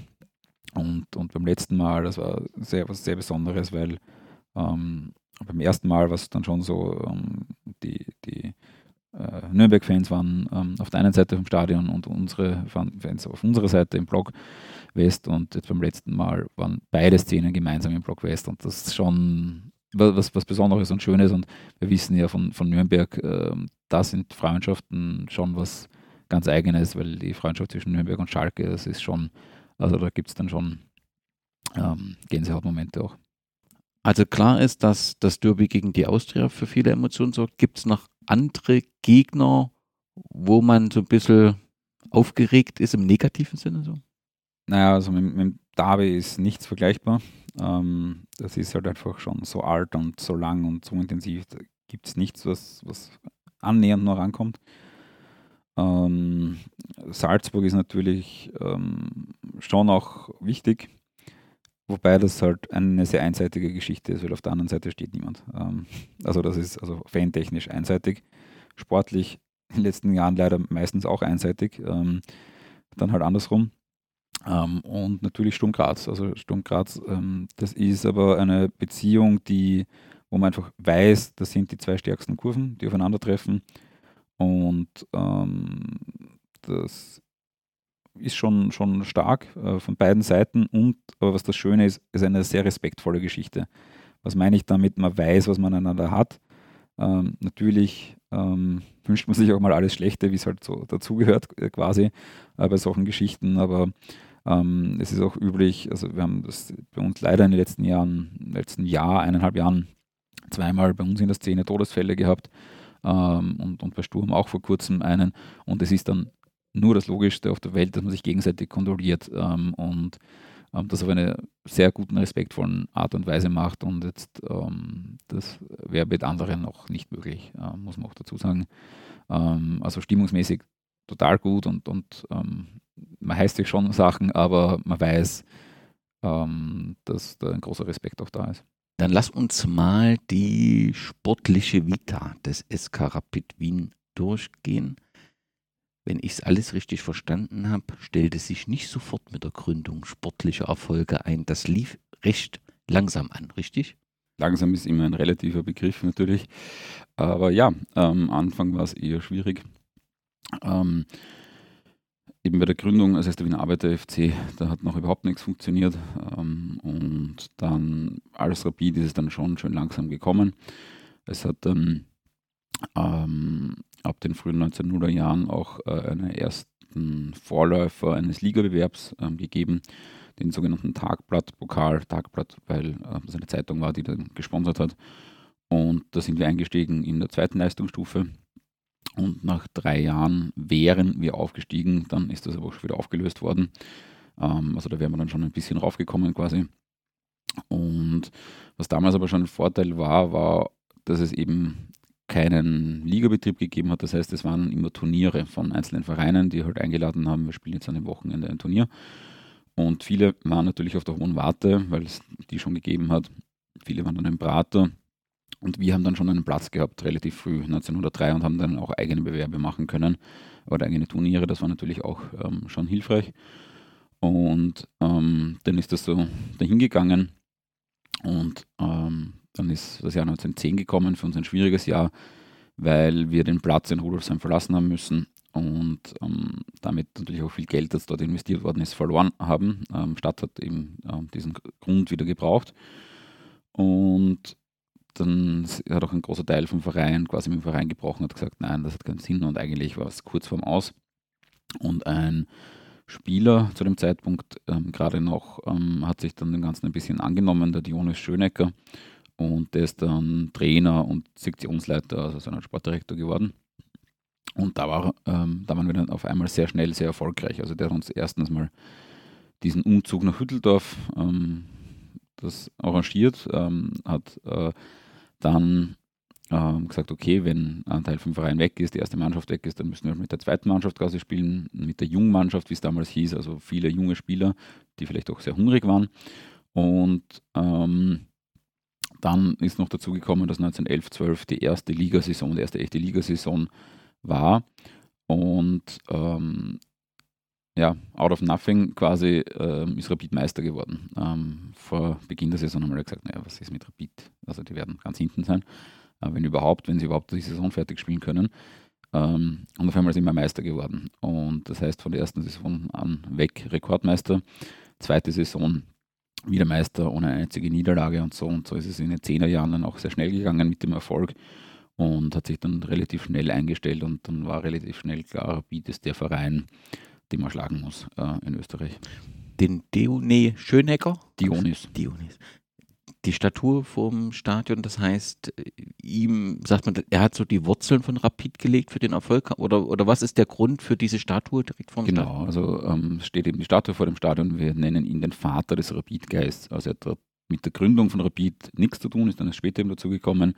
Auch sein Bruder hat bei Rapid gespielt, war auch ähm, Olympiateilnehmer als Leichtathlet ähm, und später Stadionarchitekt und hat unter anderem die Hohe Warte geplant und auch die Pfarrwiese. Und der Dionys ähm, war dann ähm, ja, bis 1938 in, in führender Funktion bei Rapid, bis 24 Trainer und ähm, eben Sektionsleiter dann bis zu seinem Tod 38. In diesem Zeitraum sind wir zwölfmal Meister geworden, dreimal Cupsieger und einmal Mitropa-Cup-Sieger 1930 und damit ähm, natürlich den Grundstock ähm, des Erfolgs ähm, ja, gelegt und eben Vater des Rapidgeists, also das heißt, ähm, ja, dieser Zusammenhalt, ähm, dieses Nicht-Aufgeben und so, diese Geschichten, viel davon kommt von Jonas Schönecker, genauso auch ähm, dieses Augen, starke Augenmerk auf den eigenen Nachwuchs, das er bis heute für uns natürlich wichtig ist. Ähm, logisch im modernen Fußball, wir sind nicht der Verein, der 50 Millionen für einen Spieler ausgeben äh, wird. Das wird sich einfach nicht ausgehen. Und da muss man halt viel mit dem eigenen Nachwuchs arbeiten. Und das ist natürlich in anderen Dimensionen, aber vor 50 Jahren so gewesen und vor 100 Jahren ähm, so gewesen. Und ähm, da, deswegen kommt da sehr viel äh, von ihm, ähm, was die Clubidentität angeht eigentlich. Kurzer Zwischeneinschub. Man kann ja schon sagen, bis 1923 Rapid war Serienmeister. Und es gibt aktuell so eine Diskussion um den Begriff Rekordmeister, richtig? Habe ich das richtig mitbekommen? Ein Verein hätte gerne, dass es eine Diskussion gäbe. Was ist der Hintergrund vielleicht für die Hörerinnen und Hörer? Ja, ähm, es geht um die Frage, wie das Ligasystem in Österreich ähm, in Wirklichkeit vor 1949 funktioniert hat. Ähm, und zwar war bei der Gründung ähm, der Liga, das was ich vorher gesagt habe, die erste Ligasaison, das war die Liga ähm, von Niederösterreich, ähm, also einem Bundesland. Ähm, das ist dann 19 in den 1920er Jahren äh, zur Wiener Liga geworden, weil die sich die beiden Bundesländer getrennt haben. Auch in der niederösterreichischen Liga waren nur Wiener Vereine drinnen, weil Niederösterreich, da es noch keinen Fußball gegeben, das ungefähr. Ähm, und ähm, diese Wiener Liga hat ähm, mit Abstrichen äh, bis 1949 äh, so Bestand ähm, gehabt. Ähm, was meine ich mit Abstrichen? Es hat dann dazwischen schon noch Versuche gegeben, eine gesamtösterreichische Liga zu machen, 37, 38. Ähm, da ist dann äh, Sturm Graz äh, an der Playoff quasi ähm, gescheitert ähm, und ist deswegen nicht draufgekommen. Deswegen sind es trotzdem nur Wiener Vereine äh, geblieben.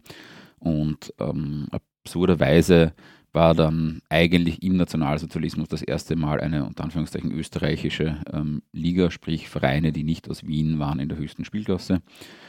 Und ähm, dann nach dem Zweiten Weltkrieg war es wieder ähm, regional ähm, und ähm, dann ab 49 eben Staatsliga. Und deswegen möchte die Wiener Austria erst ab 49 zählen, weil dann sie vorne sind. Ähm, so, so, einfach ist es. Mittlerweile tun sie das eh auch weniger, weil ähm, dann könnte man auch argumentieren, dann, ja, nur Bundesliga und dann ist jetzt mittlerweile Salzburg vorne und ähm, das wollen sie auch nicht. also ist das alles ein bisschen schwierig. ich finde die Diskussion ja, eine, eine sehr formalistische, ja, formal hieß es Wiener Liga, aber ja, jetzt ändert die Bundesliga alle paar Jahre ihren, ihren Sponsornamen, ändern wir deswegen, was wir anrechnen. Und es geht ja in Wirklichkeit um, um eine Kernfrage, war der Meister der Wiener Liga oder der Niederösterreichischen Liga der sportlich stärkste Verein und war diese Liga die sportlich stärkste, die oberste Liga. Und das kann man nur mit Ja beantworten. Ich habe jetzt vorher schon den Mitropa Cup erwähnt, also den ersten Vorläufer von, von Champions League und Co. Und da war ja auch so, natürlich ähm, der Meister bzw. später auch der Cupsieger qualifizieren sich ähm, für diesen Bewerb. Ähm, und da gab es keine Diskussion darüber, ob das irgendwer anderer wäre als der Wiener Meister. Also das war einfach klar. Und ähm, haben, wir haben dann auch mehr recherchiert, weil es gibt aus ähm, 1913 ähm, zum Beispiel einen Zeitungsartikel, wo ähm, es in der Vorberichterstattung von einem ähm, Duell zwischen Rapid und Ferencvaros ähm, wird das schon beworben als das Duell der beiden Rekordmeister Österreich-Ungarns, also ähm, des österreichischen und des ungarischen äh, Teils. Also diese Frage stellt sich jetzt Ewigkeiten, nachdem das alles passiert ist, und da hat es da eigentlich nie wer in Frage gestellt. Ähm, deswegen sage ich, ja. Ich habe es verstanden. Ja. du hast es schon angesprochen, neben dem ersten Meister in Österreich wurde auch der Verein der erste Cup-Sieger. Was ist von dieser Cup-Premiere bekannt? War das dann, du hast gesagt, angefangen hat alles mit zu Turnieren und diesem Tagblattpokal. Wie kam es dann zu diesem Cup? Ja, es hat schon einen anderen äh, Pokal auch gegeben, den Challenge Cup. Ähm, das war ähm, tatsächlich ein, ein ja, äh, nicht staatenübergreifend, aber verbandsübergreifender Bewerb, äh, nämlich ein Bewerb äh, in Österreich-Ungarn. Also da haben dann, dann eben auch äh, Vereine äh, aus anderen Teilen der Monarchie mitgespielt. Da war Rapid nie wahnsinnig erfolgreich. Und ähm, dann nach Gründung der Republik wird eben der ursprünglich auch Wiener Cup, der spätere ÖFB Cup, der aber auch immer als österreichischer Cup ähm, anerkannt worden ist, da interessiert es nicht so, weil den haben sie halt öfter gewonnen als wir. Ähm, also nicht in Wien, aber ja. Also ja, egal. ähm, man sucht sich halt aus, wie man zählen will. Ähm, jedenfalls ist, wird, wird der dann halt als, als klassischer Cup-Bewerb ähm, gegründet und wir gewinnen ihn beim ersten Mal. Und äh, trotzdem, obwohl auch am Anfang viele Erfolge da sind, ähm, nicht unbedingt unser Lieblingsbewerb ähm, weil, wie schon gesagt, insgesamt ähm, die Austria äh, Cup-Rekordsieger, das nehmen wir ihnen noch nicht weg. Wir nehmen auf, ähm, das ist vielleicht nochmal wichtig zu sagen, am, am Tag vor dem Cup-Finale 2023 1923, in dem sich Rapid und Sturm Graz gegenüberstehen. Und äh, je nachdem äh, natürlich äh, hofft Laurin, dass da jetzt ein, nach langer Zeit wieder ein Titel hinzukommt. Aber wenn ihr den Podcast hört, werdet ihr merken, wie die Stimmungslage an dem Sam äh, Sonntag dann bei Laurin gewesen ist, weil ihr dann wisst, ob Rapid nach langer Zeit den Cup wieder geholt hat nach Hütteldorf. Ja, Wikipedia, 1995 das letzte Mal, also es wird Zeit. Es wird Zeit. Wikipedia schreibt, 1923 stürzte der Verein in eine kleine Krise, die Mannschaft war überaltert und es war ein Generationswechsel notwendig. Trifft das zu? Ja, also es war so, ähm, der Großteil dieser Mannschaft, die da noch gespielt hat, waren halt diese Spieler, die schon 1911, 12 dann raufgekommen sind. Das heißt, ähm, äh, waren dann schon in einem Alter, wo es dann schwieriger wird, sagen wir es mal so. Es gab dann auch vereinsintern, ja, sagen wir, Konflikte ähm, zu der Frage, wie, wie macht man diesen Wechsel jetzt und, und solche Geschichten. Ähm, dann ältere, revierte Spieler auch gegeben, die gesagt haben, nein, ähm, wenn wir nicht spielen, wir gehen zum anderen Verein und, und, solche Streitereien. Ähm, durchaus auch mit Konflikten beladen, hat das dann aber nach ähm, ja, einem halben Jahr oder so lösen können und ist dann ähm, nach einiger Zeit dann auch wieder auf die Erfolgsspur gekommen. Einer dieser arrivierten Spieler ist dann auch Trainer geworden, ähm, der Eduard Edi Bauer, ähm, der Stürmer war äh, vor Rapid und dann auch als Trainer sehr erfolgreich war. Und so haben wir es dann auch wieder lösen können. Wenn Rapid in dieser Zeit nicht ganz so stark war oder im Prinzip einen Wandel brauchte, wer waren denn dann die Teams, die im Wiener Fußball bzw. im österreichischen Fußball dann an der Spitze standen? Also wer, mit wem hat man sich denn duelliert zu dieser Zeit? So, ist jetzt peinlich, weil ich es nicht auswendig weiß bei allen, aber grundsätzlich, also natürlich, ähm, also ich kann jetzt nicht jeden ähm, ähm, einzelnen Titelträger äh, aufzählen, aber die Hakoa war da ähm, am Anfang noch äh, relevant. Hakoa ja der erste österreichische ähm, Profi-Meister, weil dann eben auch in dem Zeitraum äh, das Profitum in Österreich oder in Wien äh, eingeführt wird und die Hakoa eben der erste Profimeister wird. Ähm, dann ähm, sind natürlich ähm, die Vienna ähm, schon noch relevant ähm, und, und dann später, vor allem in den 30ern, noch die Admira und natürlich dann auch irgendwann die Austria, beziehungsweise im An Anfang der 20er, Mitte der 20er Jahre noch, die hießen sie ja noch Amateure, beziehungsweise ich glaube dann ab 29 eben in Austria. Ähm, also das sind schon ähm, die Vereine, um die es im Wesentlichen geht. Es musste überhaupt nichts peinlich sein, Lorin, weil die Hörerinnen und Hörer können das natürlich nicht sehen. Du hast nicht ein Blatt Papier vor, du hast, die kennst die ganze Geschichte von Rapid innen auswendig. Das ist ganz eindrucksvoll. Du hast den Mitropa Cup schon angesprochen. Ähm, wann ist der eingeführt worden? 1927? 1927 wird der Mitropa Cup eingeführt, ähm, hat so zwei Erklärungen, warum. Und das ist ja, finde ich, auch das Spannende daran, ähm, weil da merkt man auch, dass das Diskussionen sind, die uns nicht nur heute beschäftigen. Ähm, Nummer eins, natürlich geht es um eine sportliche Frage, welcher Verein ähm, da in Mittelzentraleuropa ist denn der stärkste? Das ist natürlich eine sportliche Frage.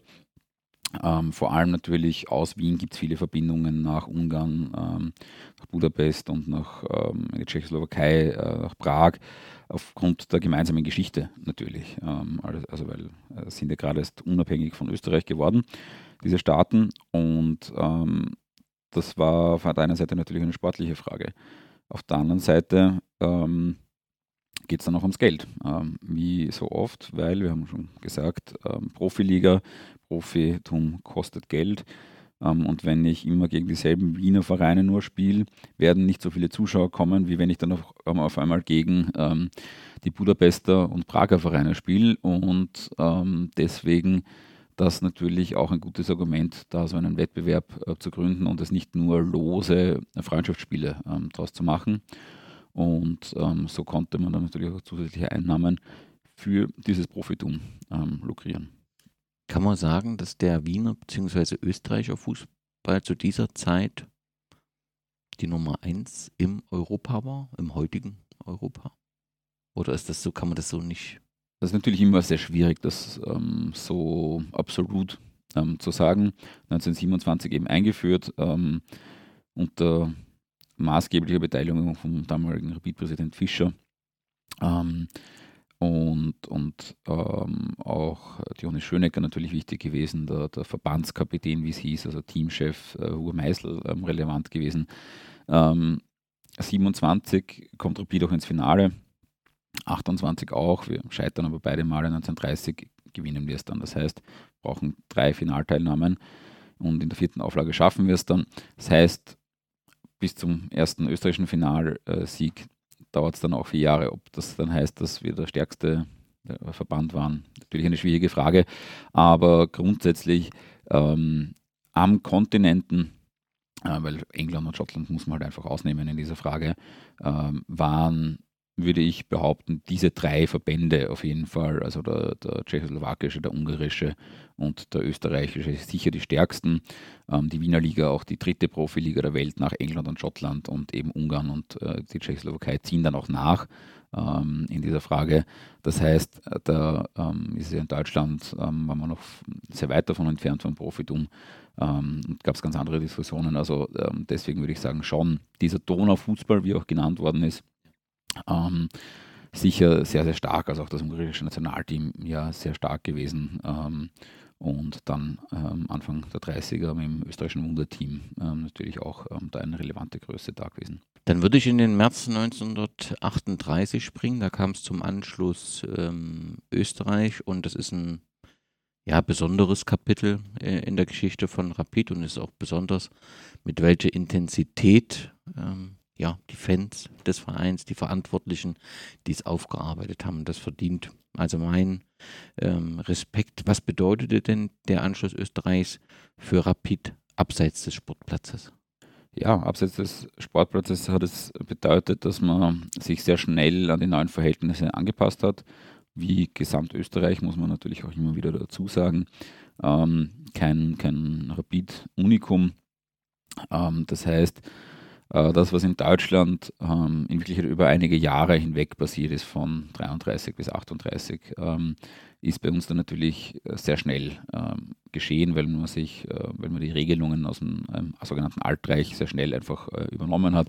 Das heißt zum Beispiel jetzt äh, auf den Sport bezogen, dass die Einheitssatzungen übernommen worden sind. Das heißt, statt Vereinspräsidenten gab es jetzt Vereinsführer und die Vereine sind auch nach dem Führerprinzip organisiert gewesen. Es gab eine enge Anbindung an die lokale NSDAP äh, immer ähm, und sogenannte DIT-Warte, das war eine Vereinsfunktion, die darauf geschaut hat, ähm, dass eben auch alles nach nationalsozialistischen ähm, Prinzipien äh, abläuft und solche Geschichten. Ähm, sollte es in Vereinen noch Juden gegeben haben, was, äh, ähm, was bei uns im Vereinsvorstand ähm, kein Thema war, ähm, dann, dann, sind die natürlich entfernt worden, äh, politisch ungefärbt sowieso, ähm, wenn es da ähm, Berührungspunkte in eine andere Richtung gegeben hätte. Manche Vereine sind auch komplett aufgelöst worden, ähm, man könnte sagen vernichtet worden in weiterer Folge, wie die Hakoa, die ich vorher schon erwähnt habe, als, als jüdisch-zionistischer äh, Verein. Ähm, und ähm, das hat natürlich einige Veränderungen dann mit sich gebracht, auch auf dieser Ebene. Ähm, bei uns war es so, von 38 bis 45 ähm, haben 50 Prozent der äh, Vorstandsmitglieder, Präsidiumsmitglieder, wie auch immer man es jetzt nennen mag, also der Vereinsleitung, ähm, waren Mitglied der NSDAP oder haben um eine Mitgliedschaft angesucht. 50 Prozent schon sehr hoch, ein sehr hoher Anteil, ähm, wenngleich natürlich auch nicht alle angenommen worden sind, ähm, weil es natürlich ähm, die Nazis auch sehr gut gewusst haben, dass da jetzt sehr viele Mitläufer geben wird, die das jetzt nicht unbedingt aus, aus Herzensüberzeugung quasi gemacht ähm, haben, aber trotzdem auch sehr viele dabei gewesen, die sofort aufgenommen worden sind. Ähm, es war damals auch so, dass es einen Mitgliederaufnahmestopp äh, gegeben hat und wer Mitglied werden wollte, musste nachweisen, auch vor 38, ähm, wo die NSDAP in Österreich illegal war, ähm, schon dabei gewesen zu sein in irgendeiner Form und haben Bestätigungen gebraucht äh, von, von Parteifunktionären und Co. Und da hat es dann gerade im ähm, ja, Vorstand und Umfeld schon einige gegeben. Auch ähm, der Trainer ähm, ähm, war ähm, so jemand, der dann diese Bestätigung bekommen hat. ein ehemaliger Spieler, aber kein aktiver Spieler, der da von 38 bis 45 bei Rapid gespielt hat. Kann man sagen, dass es diese einfache Blickwinkel, dass es einen Verein gibt, der Opfer war und einen Verein, der Täter, dass das völlig deplatziert ist, sondern dass es immer eine Mischung in den Vereinen letztendlich gab. Aus, bis, auf, bis auf Hakoa vielleicht. Ja, genau. Mit, mit Ausnahme natürlich der Hakoa, beziehungsweise ähm, Olympia 33 war auch so ein Verein, das war ähm, kein jüdischer Verein, sondern einer, der, der so als, als ja, kommunistisch äh, äh, behaftet äh, worden war, ähm, kann man das im, im Grund ähm, so sagen. Also natürlich, es gab auch andere jüdische Vereine, ähm, aber so als prominentester, also Vereine, die nicht verboten worden sind, ähm, haben sich alle in diesem Spektrum ähm, befunden, mal mehr, mal weniger. Sportlich gab es ja dann eine Gauliga, da gab es dann die Gauliga Ostmark. Äh, Welche Rolle spielte Rapid sportlich in dieser Zeit? Mir ist klar, dass das ein, ein wenig schwierige Frage ist. Man darf immer nicht vergessen, es ist die Zeit des Zweiten Weltkriegs. Viele Menschen verloren ihr Leben, viele Menschen verloren ihre Angehörigen. Trotzdem wurde weiter gespielt, sicherlich auch zur Unterhaltung im Sinne, ist doch alles gut, also diesen Eindruck erwecken zu wollen. Und welche Rolle spielte da Rapid sportlich? Ja, also Rapid war sportlich erfolgreich im Nationalsozialismus. Also auch gleich die erste ähm, Saison, beziehungsweise das Saisonende muss man eigentlich sagen, also 37, 38, es ist dann unterbrochen worden und später fortgesetzt worden, noch quasi mit den alten Regeln, ähm, hat, ist Rapid Meister geworden. Und dann ähm, äh, nochmal ähm, äh, 41 ähm, und ähm, deswegen besonders relevant, weil als Gaumeister hat man sich ja dann für die, ähm, äh, na, für die deutsche Meisterschaft, quasi für die Endrunde ähm, qualifiziert. qualifiziert. Und ähm, da ähm, ist Rapid dann ja auch ins Finale gekommen und hat auch ähm, gewonnen. Und davor auch schon 1938 deutscher Pokalsieger geworden, weil in den schon laufenden Bewerb sind dann über eine Art Playoff-System ähm, die, die ehemaligen österreichischen Vereine quasi äh, mit integriert worden und, und Rapid dann ähm, auch ins Finale gegen Frankfurt, FSV Frankfurt, muss man dazu sagen, gekommen und gewonnen und eben 41 das große Finale gegen Schalke.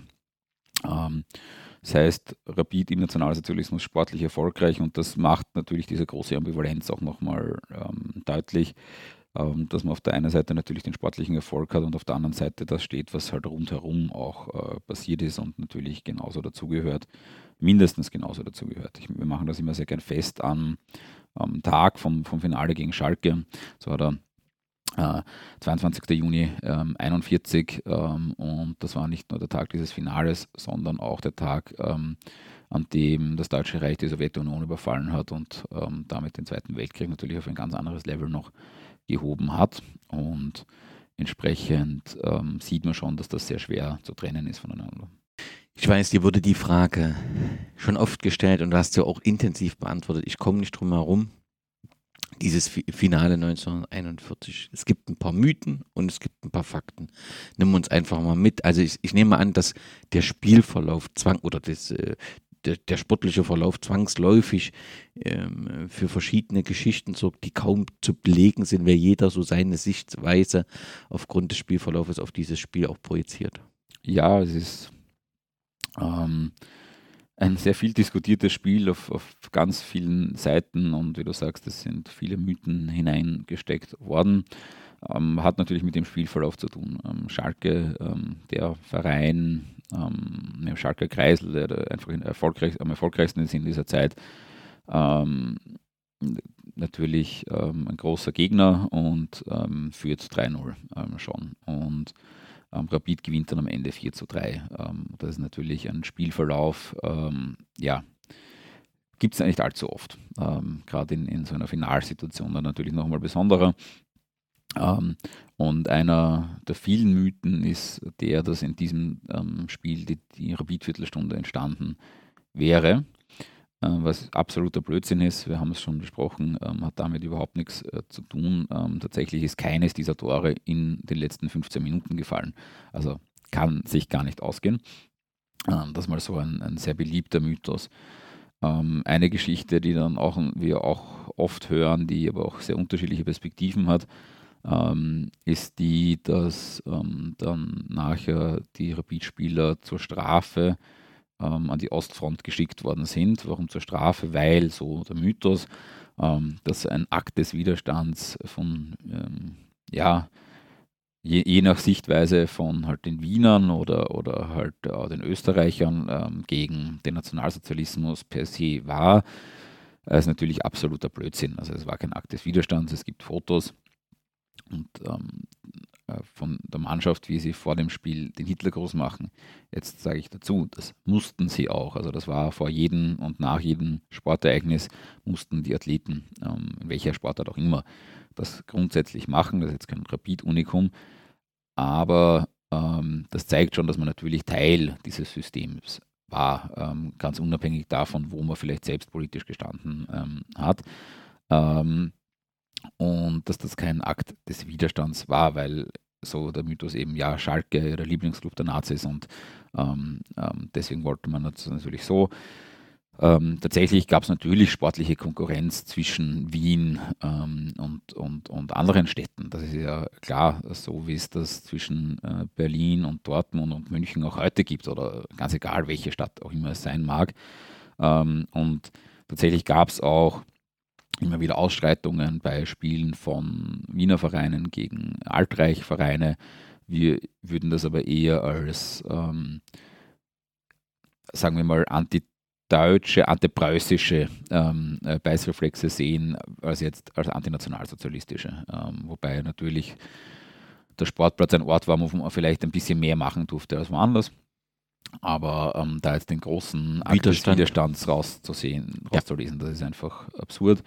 Und ja, es gab dann natürlich auch Spieler, die, die an die Front auch äh, versetzt worden sind, aber die Ostfront hat es halt vorher noch nicht gegeben. Ähm, entsprechend ähm, schwierig, sowas natürlich dann, dann unmittelbar ähm, daraus abzuleiten. Das Spannende ist ja auch, dass es ähm, denselben Mythos nur andersrum gibt, ähm, nämlich dann eher aus Schalker Perspektive, dass äh, Rapid gewinnen musste, um ähm, Wien und die Ostmark ruhig zu stellen, äh, so ungefähr. Also ja, äh, halte ich alles für äh, Mythen ähm, und, und die ähm, nicht belegbar sind. Also wer da jetzt gewinnt, ähm, das war äh, im Prinzip ähm, den, den äh, Nazis egal. Also wird natürlich persönliche Sympathien für den einen oder anderen Verein gegeben haben, aber dass man sagt, das muss gesteuert werden, ähm, würde ich so nicht sehen. Noch dazu, ja, ich glaube, die obersten Nazis haben an diesem Tag andere Sorgen gehabt, nämlich, wie gesagt, die Öffnung der Ostfront, ähm, als welcher der zwei Vereine, ähm, die ja beide sehr gut in die NS-Propaganda gepasst also, haben, genau. ähm, auf unterschiedliche Weise, aber grundsätzlich gut reingepasst haben oder, oder zumindest so verwendet worden sind. Ähm, ja, das war ihnen dann egal. Und das Spannende ist auch, wenn man sich dann Zeitungsberichte anschaut vom, ähm, vom nächsten Tag quasi, über diesen 22. Juni 1941, dann ähm, findet man halt zwei Themen. Das eine ist die Ostfront, das andere ist dieses Spiel. Und bei beiden wird auch sehr mit sehr ähnlichen Wörtern ähm, gearbeitet, weil es geht um Offensive, es geht um Defensive, es geht um dieses und jenes. Also es ist ja eine Sprache, die man dann im Fußball ähnlich verwenden kann wie bei Kriegsberichterstattung und ähm, macht das Ganze durchaus sehr spannend. Zwangsläufig stellt sich ja die Frage, warum war Rapid während der Nazi-Herrschaft so erfolgreich? Das kann man natürlich versuchen, irgendwie politisch herzuleiten, oder man kann einfach sagen, man war halt vor dem Anschluss hat man diesen Generationswechsel geschafft, war sportlich sehr fit und konnte das letztendlich mit in diese Zeit nehmen.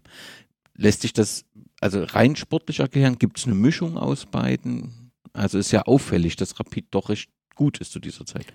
Ja, also ich würde jetzt nicht sagen, dass wir jetzt zwangsläufig viel besser waren als jetzt in den 30ern. Also weil, wie gesagt, mit Europa Cup 1930 ähm, und auch andere Meistertitel ähm, und, und, Erfolge äh, in den 30ern ähm, da gewesen. Das ist ja nicht im, im luftleeren Raum ähm, alles entstanden oder dass man sagt, da sind jetzt die besten Spieler auf einmal zu Rapid versetzt worden oder sonst irgendwas, damit man das steuern kann, ähm, sondern ähm, es hat halt eine gute Generation an, an, Spielern gegeben, es hat einen guten Trainer gegeben ähm, und es war, also es gibt nur ähm, zwei Jahrzehnte, äh, seit in Österreich äh, Ligabetrieb gespielt wird, in denen Rapid nicht zumindest einmal Meister geworden ist. Ähm, das waren die 70er Jahre und ähm, die 2010er Jahre. Ähm, und sonst hat Rapid immer mindestens ähm, einen Titel geholt. Deswegen würde ich da jetzt ähm, nicht mehr daraus ableiten. Der Ligabetrieb wurde, glaube ich, nur 44, 45 eingestellt, oder? Ähm, ja, dann zum Teil aber auch nur. Also es ist in Wien ähm, bis äh, Anfang März, glaube ich, äh, 45 äh, Fußball gespielt worden und dann das erste Spiel auf befreiten Boden war dann am 30. April schon. Ähm, also sehr, sehr schnell. Ähm, und Rapid hat dann das erste Mal gespielt, wieder am 1. Mai äh, 45 in einer Auswahl gemeinsam von, von Rapid-Spielern und Wiener-Spielern gegen eine Auswahl der Roten Armee. Das heißt, die, die Sportplätze, die Rapid-Sportplätze sind nicht durch den Krieg beschädigt worden oder hat man andere Plätze dann gesucht? Nein, es ist auf der Fahrwiese gespielt worden dann. Ja. Das heißt, es war möglich. Ja. Wie ging es dann sportlich nach dem Zweiten Weltkrieg weiter? Wie war das personell? Ähm, also ich nehme mir an, dass im Prinzip ein Teil der Mannschaft dann verloren gegangen ist. Musste man umstellen oder konnte man einen Teil mitnehmen? Wie war der, ja, wenn ich so sagen darf, Neustart nach dem Zweiten Weltkrieg? Ja, der hat bei Rapid sehr gut funktioniert. Ähm, also der überragende Spieler, ebenso vor allem der zweiten Hälfte der 30er Jahre und 40er Jahre, war der Franz Binder, ähm, der eben auch von diesen äh, vier Toren gegen Schalke drei geschossen hat und Kapitän war und, und ganz wichtig war. Ähm, und der ähm, hat dann noch ein bisschen weiter gespielt, ist aber dann auch, auch Funktionär geworden und hat dann natürlich viel mitgegeben. Ähm, und das ist dann ähm, sind dann noch erfolgreich dazugekommen, auch noch in der zweiten Hälfte der 40er Jahre und ähm, dann äh, sind da schon viele Junge nachgekommen, die dann, die dann auch einfach wichtig waren. Ähm, der Ernst Happel, ähm, den ich auch keinem Deutschen vorstellen äh, muss, äh, genauer, ähm, der ist aus dem Rapid-Nachwuchs gekommen, genauso wie die zwei Körnerbrüder Alfred und Robert, die im Sturm gespielt haben ähm, und, und äh, da einfach sehr wichtig waren. sind gemeinsam alle drei ähm, zum, zum Verein gekommen. Ähm, dann hat es noch andere gegeben, wie den Walter Zehmann als Tormann und, und später dann vor allem ähm, den Gerd Hannaby, über den wir auch schon ein bisschen gesprochen haben. Ähm, und die gemeinsam und mit Robert Dienst und, und anderen, die da noch dazu gehört haben, haben dann vor allem in den 50er Jahren die goldene Generation ähm, des Garabit ähm, gebildet. 1953 sind drei Rapid-Spieler Mitglied der FIFA-Weltauswahl ähm, gewesen. Das war der Walter Zehmann im Tor, das war der Ernst Happel äh, als Verteidiger und ähm, der Gerd Hannaby als Mittelfeldspieler. Also da hört man schon raus, das war jetzt keine Hobbytruppe ähm, oder keine Außengegner, sondern das war europäische Spitze, ähm, wie man dann auch ab Einführung des Europacups ähm, sieht. Also erste Saison war ein bisschen holprig. Also ähm, 55, 56 ähm, sind wir an Milan gescheitert äh, in der zweiten Runde. Äh, 56 sind wir dann an Real Madrid gescheitert, aber haben Real die einzige Niederlage in dieser Saison ähm, trotzdem hinzugefügt. Ähm, Ernst Happel als Verteidiger hat drei Tore eben gegen Real Madrid im heutigen Ernst Happel Stadion geschossen. Also das sind dann schon Highlights, ähm, wo man einfach mit dazugehört hat für uns. Wir sagen immer, die, die Einführung des Europacups ist ein paar Jahre zu spät gekommen. Warum? Vor allem in, in der ersten Hälfte der 50er Jahre sehr stark gewesen. Warum? Ähm, wir haben Verbindungen nach Brasilien ähm, gehabt. Ähm, da ist im Moment noch etwas sehr Spannendes, etwas unklar, nämlich ist es so, dass einige Rapid-Funktionäre die äh, im Nationalsozialismus äh, verfolgt worden sind, weil sie als jüdisch galten. Da muss man ja auch immer mit den Zuschreibungen ein bisschen aufpassen, weil nicht alles, was nach Nürnberger Rassegesetzen als Jude gilt, hat irgendwas mit dem Judentum groß zu tun. Ähm, ganz egal, ähm, sind einige nach Brasilien äh, gegangen ähm, und ähm, das äh, ist noch ein bisschen eine, eine, spannende Geschichte, eine spannende Frage, wie sehr dann diese Verbindungen ähm, dazu geholfen haben. Jedenfalls sind, ist Rapid ähm, immer wieder auf, auf Tourneen weltweit eingeladen worden, öfter auch nach Südamerika, unter anderem nach Brasilien. Und dort hat man sich das sogenannte brasilianische System äh, angeschaut. Und, und ähm, es war einfach ein, eine andere Art, Fußball zu spielen, taktisch äh, anders aufgestellt. Und ähm, das hat man dann mit nach Europa genommen ähm, und war dann einer der ersten Vereine, die das äh, gemacht haben und damit taktisch auch überlegen äh, waren. Von der Spielweise her ganz einfach. Ähm, heute, wenn irgendwo, weiß ich nicht, in der vietnamesischen vierten Liga irgendein neues taktisches System entwickelt, dann sehen wir das übermorgen alle auf Online-Kanälen und Co. Ähm, damals hat das natürlich noch anders funktioniert und, und ist dann über solche Tourneen und Co. Äh, zustande gekommen, dass man ähm, sowas dann, dann mit nach Europa gebracht hat. Und ähm, deswegen das Anfang der 50er Jahre bei uns schon relevant und ähm, dann quasi die Einführung vom Europacup für uns eventuell ein paar Jahre zu spät, weil dann die, die ganz große Überlegenheit vielleicht schon vorbei war. Ähm, gibt da berühmte Spiele, wie zum Beispiel ein Spiel gegen Arsenal, ähm, äh, das, äh, also englischer Meister zu einem Zeitpunkt gegen Rapid, dass wir 6-1 gewonnen haben. Also das ist schon ähm, was Spezielleres natürlich. Der Europapokal der Landesmeister wurde 1955 Genau, eingeführt. Und Rapid nahm auch daran teil, obwohl die Mannschaft nur Dritter geworden ist, richtig? Was Ja. ist da der Hintergrund gewesen? Es war in der ersten Saison tatsächlich so, dass das in einigen Ländern der Fall war, dass es nicht der Meister war, weil die frisch gegründete UEFA gesagt hat, wir müssen uns jetzt positionieren, weil ähm, es hat davor noch andere Versuche gegeben, einen, einen Europacup äh, quasi oder einen Bewerb ähm, zu starten. Ähm, es hat schon davor die Einführung vom Zentropa-Cup gegeben. Ähm, das war Der Nachfolger von Mitropa. Genau, das war, das war 51, das war der Versuch, den Mitropa Cup wieder zu starten. Das hat dann überhaupt nicht funktioniert. Das waren dann vier Vereine am Ende nur, die teilgenommen haben, weil die Verbände aus unterschiedlichsten Gründen dann niemanden nominieren wollten oder wie auch immer. Es waren dann äh, Lazio, ähm, es war Dynamo Zagreb ähm, und es waren zwei Wiener Vereine, nämlich äh, Wacker Wien und Rapid. Und ähm, das war dann ein Wochenendturnier im, im heutigen Stadion. Äh, und das Zuschauerinteresse war schon sehr gering und, und das war dann auch nur einmal. Ähm, wir haben es gewonnen. Das heißt, ich sage immer ganz gern, wir sind ungeschlagener Rekord Cup-Sieger. äh, nicht ganz so schwierig, aber ähm, ähm, ja, Pokal steht bei uns im Museum. Ähm, und dann ist auch der Mitropa Cup tatsächlich wieder neu gegründet worden. Dem hat dann aber schnell die Grundlage gefehlt, weil die UEFA sich halt einfach durchgesetzt hat mit, dem- äh, mit dem Landesmeisterpokal. Ähm, und eben am Anfang der ersten Saison waren nicht nur die Meister dabei, sondern manchmal auch populärere Vereine, die, die vielleicht dann sportlich in der Saison halt nicht ganz oben waren. Bei uns äh, schon hart, dass es zwei eigentlich vor uns gegeben hat. Äh, das war die Vienna, damals zum letzten Mal Meister geworden ähm, sind in der obersten Spielklasse ähm, und so um ihre Premiere gebracht worden sind. Ähm, und der Wiener Sportclub, die auch ähm, Zweiter dann waren im 1961. Wir haben ja Li- Benfica Lissabon schon äh, besprochen, als wir über das Rapiteum gemeinsam gesprochen haben, die ein sensationelles Museum haben. Aber 1961 haben wir gegen Benfica Lissabon gespielt und in Wien kam es zum Abbruch des Europacup-Spiels. Ich bin mir nicht so sicher, wie, wie häufig das damals war, dass Spiele abgebrochen wurden. Ich nehme aber einfach mal an, das war schon was Besonderes. Ja, wir waren tatsächlich der erste Verein, der ein Europacup-Spiel äh, nicht durch sportliche äh, Geschichten beendet hat, sondern durch äh, Fanausschreitungen. Was, was war passiert? Was war der Hintergrund?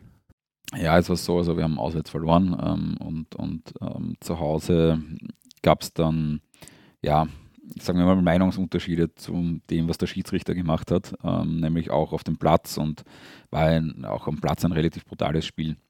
Ähm, und irgendwann ist dann das fast zum Überlaufen gekommen und die Fans sind auf den Platz gestürmt und haben ja, die Mannschaften in die Katakomben getrieben, muss man leider sagen, und, und auch das Stadion ähm, ein bisschen auseinandergenommen. Ähm, und ähm, so eine andere Form der Geschichte geschrieben und dieses Halbfinale ähm, dann so beendet. Höhepunkt der Vereinsgeschichte dürften die Europacup-Finals 85 und 96 gewesen sein. Nimm uns mal so ein bisschen mit in diese beiden Spiele bzw. Saisons. Wie kam es denn dazu? Ja, es waren zwei der Höhepunkte. Also ist immer natürlich schwierig in einer so langen Geschichte zu sagen, das war jetzt der eine Höhepunkt. Ähm, aber natürlich, ähm, Europacup-Finale immer was, was ganz Besonderes. Ähm, Cup, der Cupsieger. Ähm, und ja, äh, die 80er ähm, gemessen an den Titeln ähm, das erfolgreichste Jahrzehnt ähm, der Rapid-Geschichte. Viermal Meister, viermal Cupsieger ähm, und eben auch äh, Europacup-Finalist. Drei ähm, Supercup-Titel noch dazu, die, der damals in Österreich eingeführt worden ist, der nie eine Bedeutung gehabt hat, aber trotzdem, trotzdem ähm, mit dabei ist. Nein, ähm, und ja, ähm, das war schon eine spezielle Saison mit vielen einzelnen ähm, Spielen. Man darf ja auch nie vergessen, es war natürlich ähm, damals ein deutlich kürzerer Weg auch ins Finale, ähm, weil heute haben wir halt ein Qualifikationsspiele gefühlt so viele wie, wie dann am Weg ins Finale. Wir haben gehabt ähm, Besiktas äh, Istanbul, wir haben gehabt äh, Celtic Glasgow, wir haben ähm, gehabt äh, Dynamo Moskau ähm, und ähm, das Finale war dann gegen Everton und ähm, wen habe ich jetzt vergessen? Natürlich Dynamo Dresden. Ähm, äh, jetzt auch nicht ganz in der richtigen Reihenfolge. Ähm, aber vor allem die Duelle gegen Dynamo Dresden und, und äh, Celtic ähm, sind in Erinnerung äh, geblieben. Äh, bei Celtic ähm, war es so, dass vor allem das Spiel in, in ähm, Glasgow ähm, ein sehr intensives war, ähm, wo ein Spieler, der Rudi Weinhofer, durch einen Flaschenwurf dann schon nach Abpfiff auch äh, getroffen worden ist. Ähm, was schon nach Abpfiff, fast kurz davor, ich bin mir jetzt nicht ganz sicher. Ähm, und jedenfalls ist das Spiel dann, dann neu ausgetragen äh, worden. Ähm, und wir haben äh, dann, es gab dann ein zweites Spiel und das ist äh, im, im Old Trafford ähm, ausgetragen worden. Und das war natürlich auch sehr hitzig, weil, weil es musste in schon eine gewisse Entfernung rund um ähm, Glasgow passieren. Aber natürlich hat das die, die ähm, Celtic-Fans nicht davon abgehalten, hinzukommen, äh, logischerweise. Und war ähnlich hitzig. Es gab dann noch einen Spieler, einen Fan, der aufs Spielfeld gestürmt ist und den, den Tormann äh, ja, angefangen hat, den zu verprügeln quasi, unseren. Ähm, der hat aber ähm, das abwenden können und sich jetzt auch nicht ähm, verletzt am Boden äh, liegen lassen, sondern hat weitergespielt. Ähm, und das Spiel haben wir gewonnen und, und ähm, sind dann eben auch weitergekommen. Ähm, und ähm, was auch sehr besonders war an diesem Spiel, ist ja äh, Celtic gewissen, immer grün-weiß, immer grün-weiß quer gestreift. Und ähm, wir haben das grün-weiß längs gestreift und ähm, wir haben natürlich dort nicht den grün-weiß spielen dürfen. Ähm, und wir haben dann beim ersten Spiel ähm, in, in äh, Glasgow haben wir gesagt, okay, was machen wir? Wir spielen blau. Ähm, was natürlich die Farbe von den Rangers ist. und, und weiß nicht, ob die Funktionäre damals die, die Hoffnung hatten, dass ähm, dann Rangers-Fans auf unserer Seite sind und uns sofort unterstützen. Jedenfalls dürfte das natürlich auch noch weiter angestachelt haben. Und denselben Schmäh haben wir dann anders in, in Manchester nochmal probiert, indem wir in Rot gespielt haben. Ähm, das heißt, ähm, ja, äh, um dann halt die, die United-Fans vielleicht auf unsere Seite zu holen, ähm, und ganz spannend, dass so diese Gründungsfarben, über die wir auch schon viel gesprochen haben, dann eigentlich da das erste Mal so wieder ein bisschen zum Einsatz gekommen ähm, sind.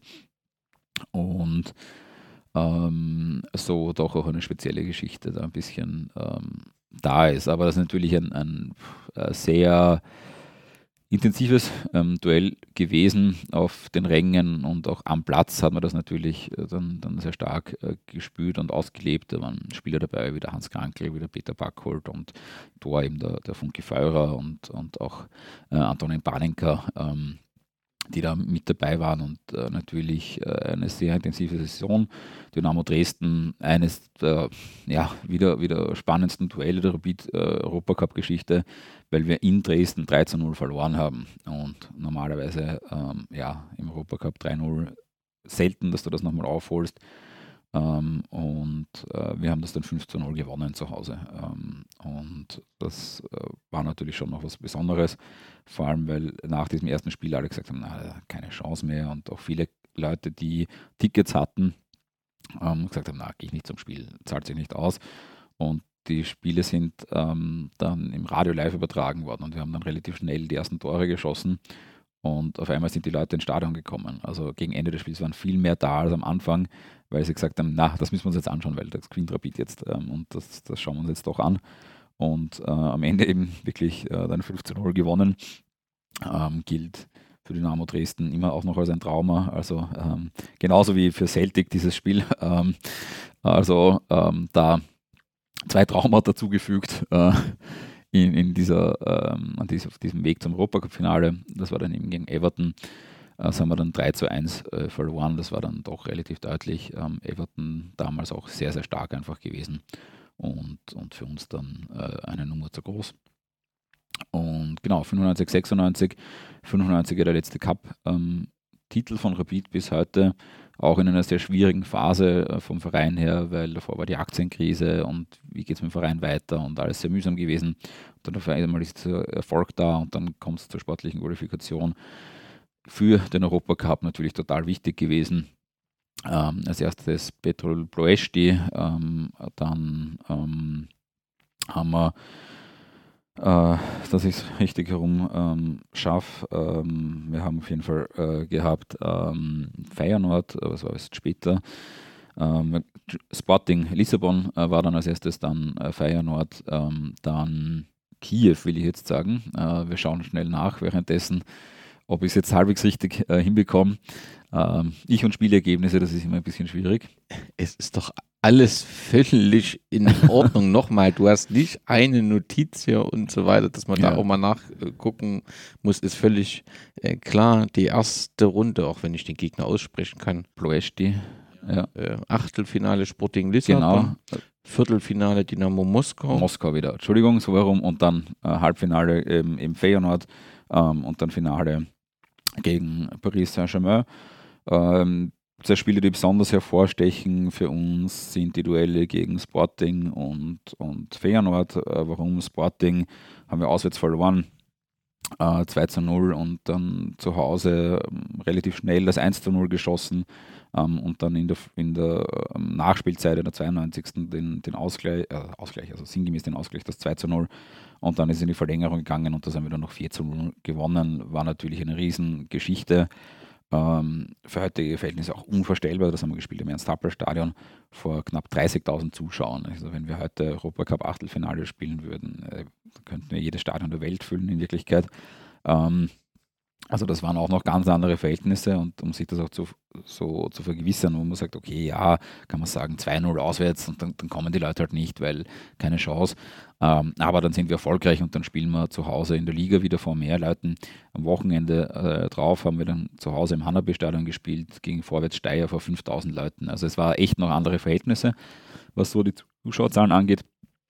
Und ähm, dann eben besonders spannend dann auch nochmal das, das ähm, Halbfinale, ähm, weil ja, ähm, da war dann schon so, okay, bei der Auslosung, ja, wer hat das Glück und kriegt Rapid, ähm, so ungefähr, weil schon klarer Außenseiter.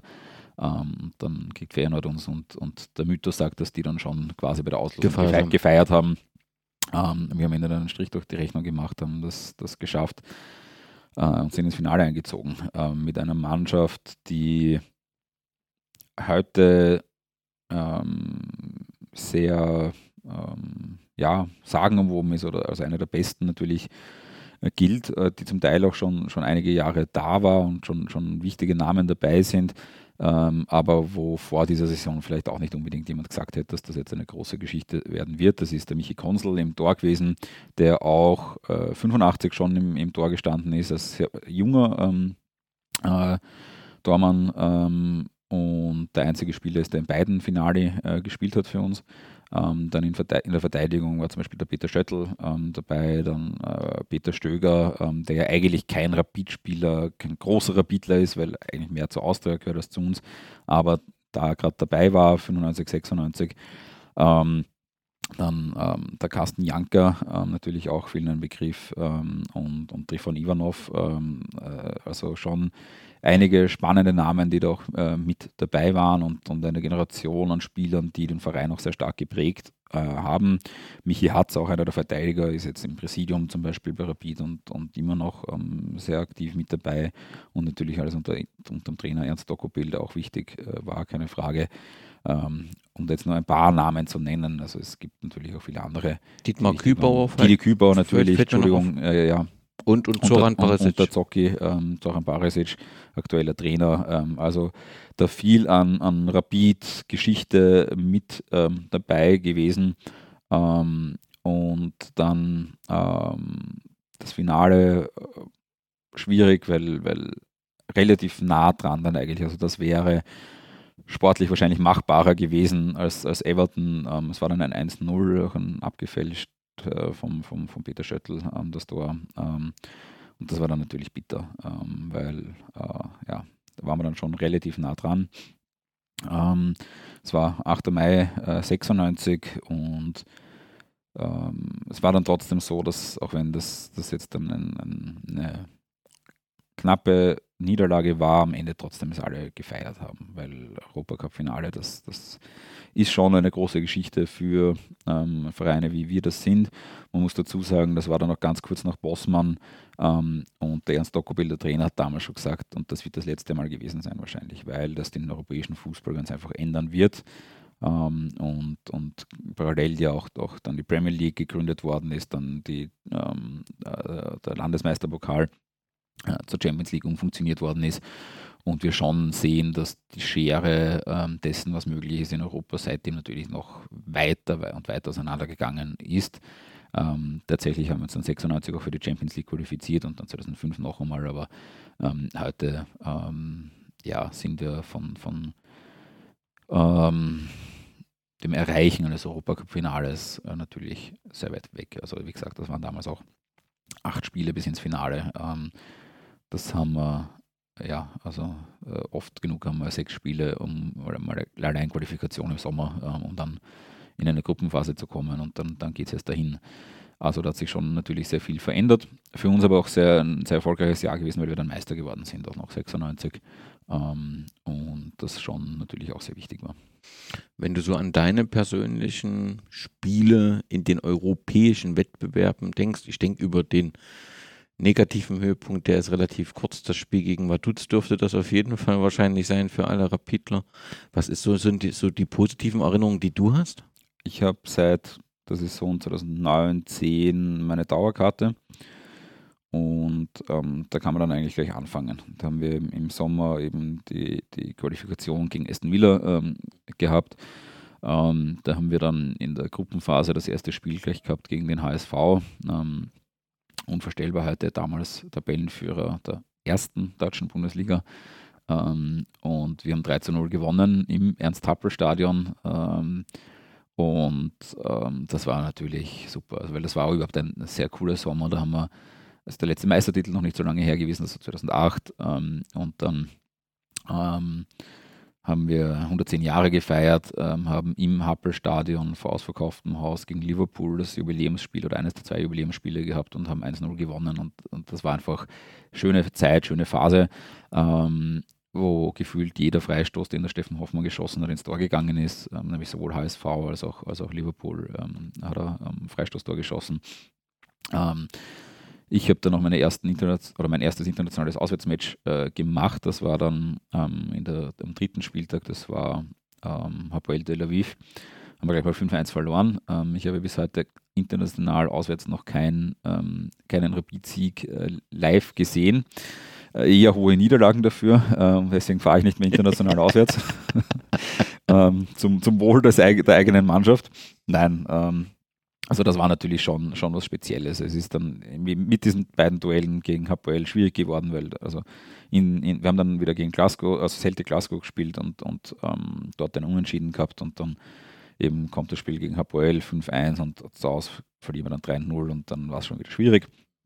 Ähm, aber das war auf jeden Fall ein Highlight. Ähm, was sonst, ja, ganz speziell war natürlich dann äh, Saison ähm, 15, 16, ähm, vor allem der Sommer 2015, da haben wir ähm, Ajax Amsterdam in der Champions League Quali ähm, rausgehauen, wobei ich keines der beiden Spiele live gesehen habe, was gut war, weil zu Hause war es ein hart erkämpftes Unentschieden, wo wir zur Halbzeit schon, schon äh, 2-0 hinten waren ähm, und, und auswärts haben wir dann 3-1 gewonnen und wenn ich dabei gewesen wäre, hätten wir sicher nicht gewonnen.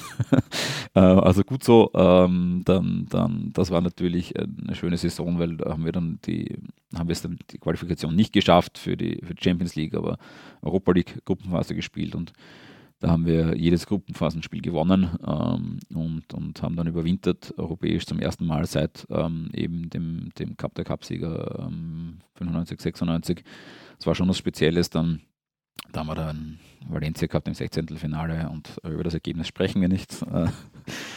ähm, und das waren schon Highlights. Ähm, dann auch schöne Erinnerung, ähm, Spiel gegen äh, Glasgow Rangers dieses Mal, das war dann äh, 18, 19, das war das letzte Gruppenphasenspiel in der Europa League und wir haben es gewonnen in Hütteldorf und, und sind damit äh, wieder überwintert und, und so. Also gibt es ja viele schöne Erinnerungen.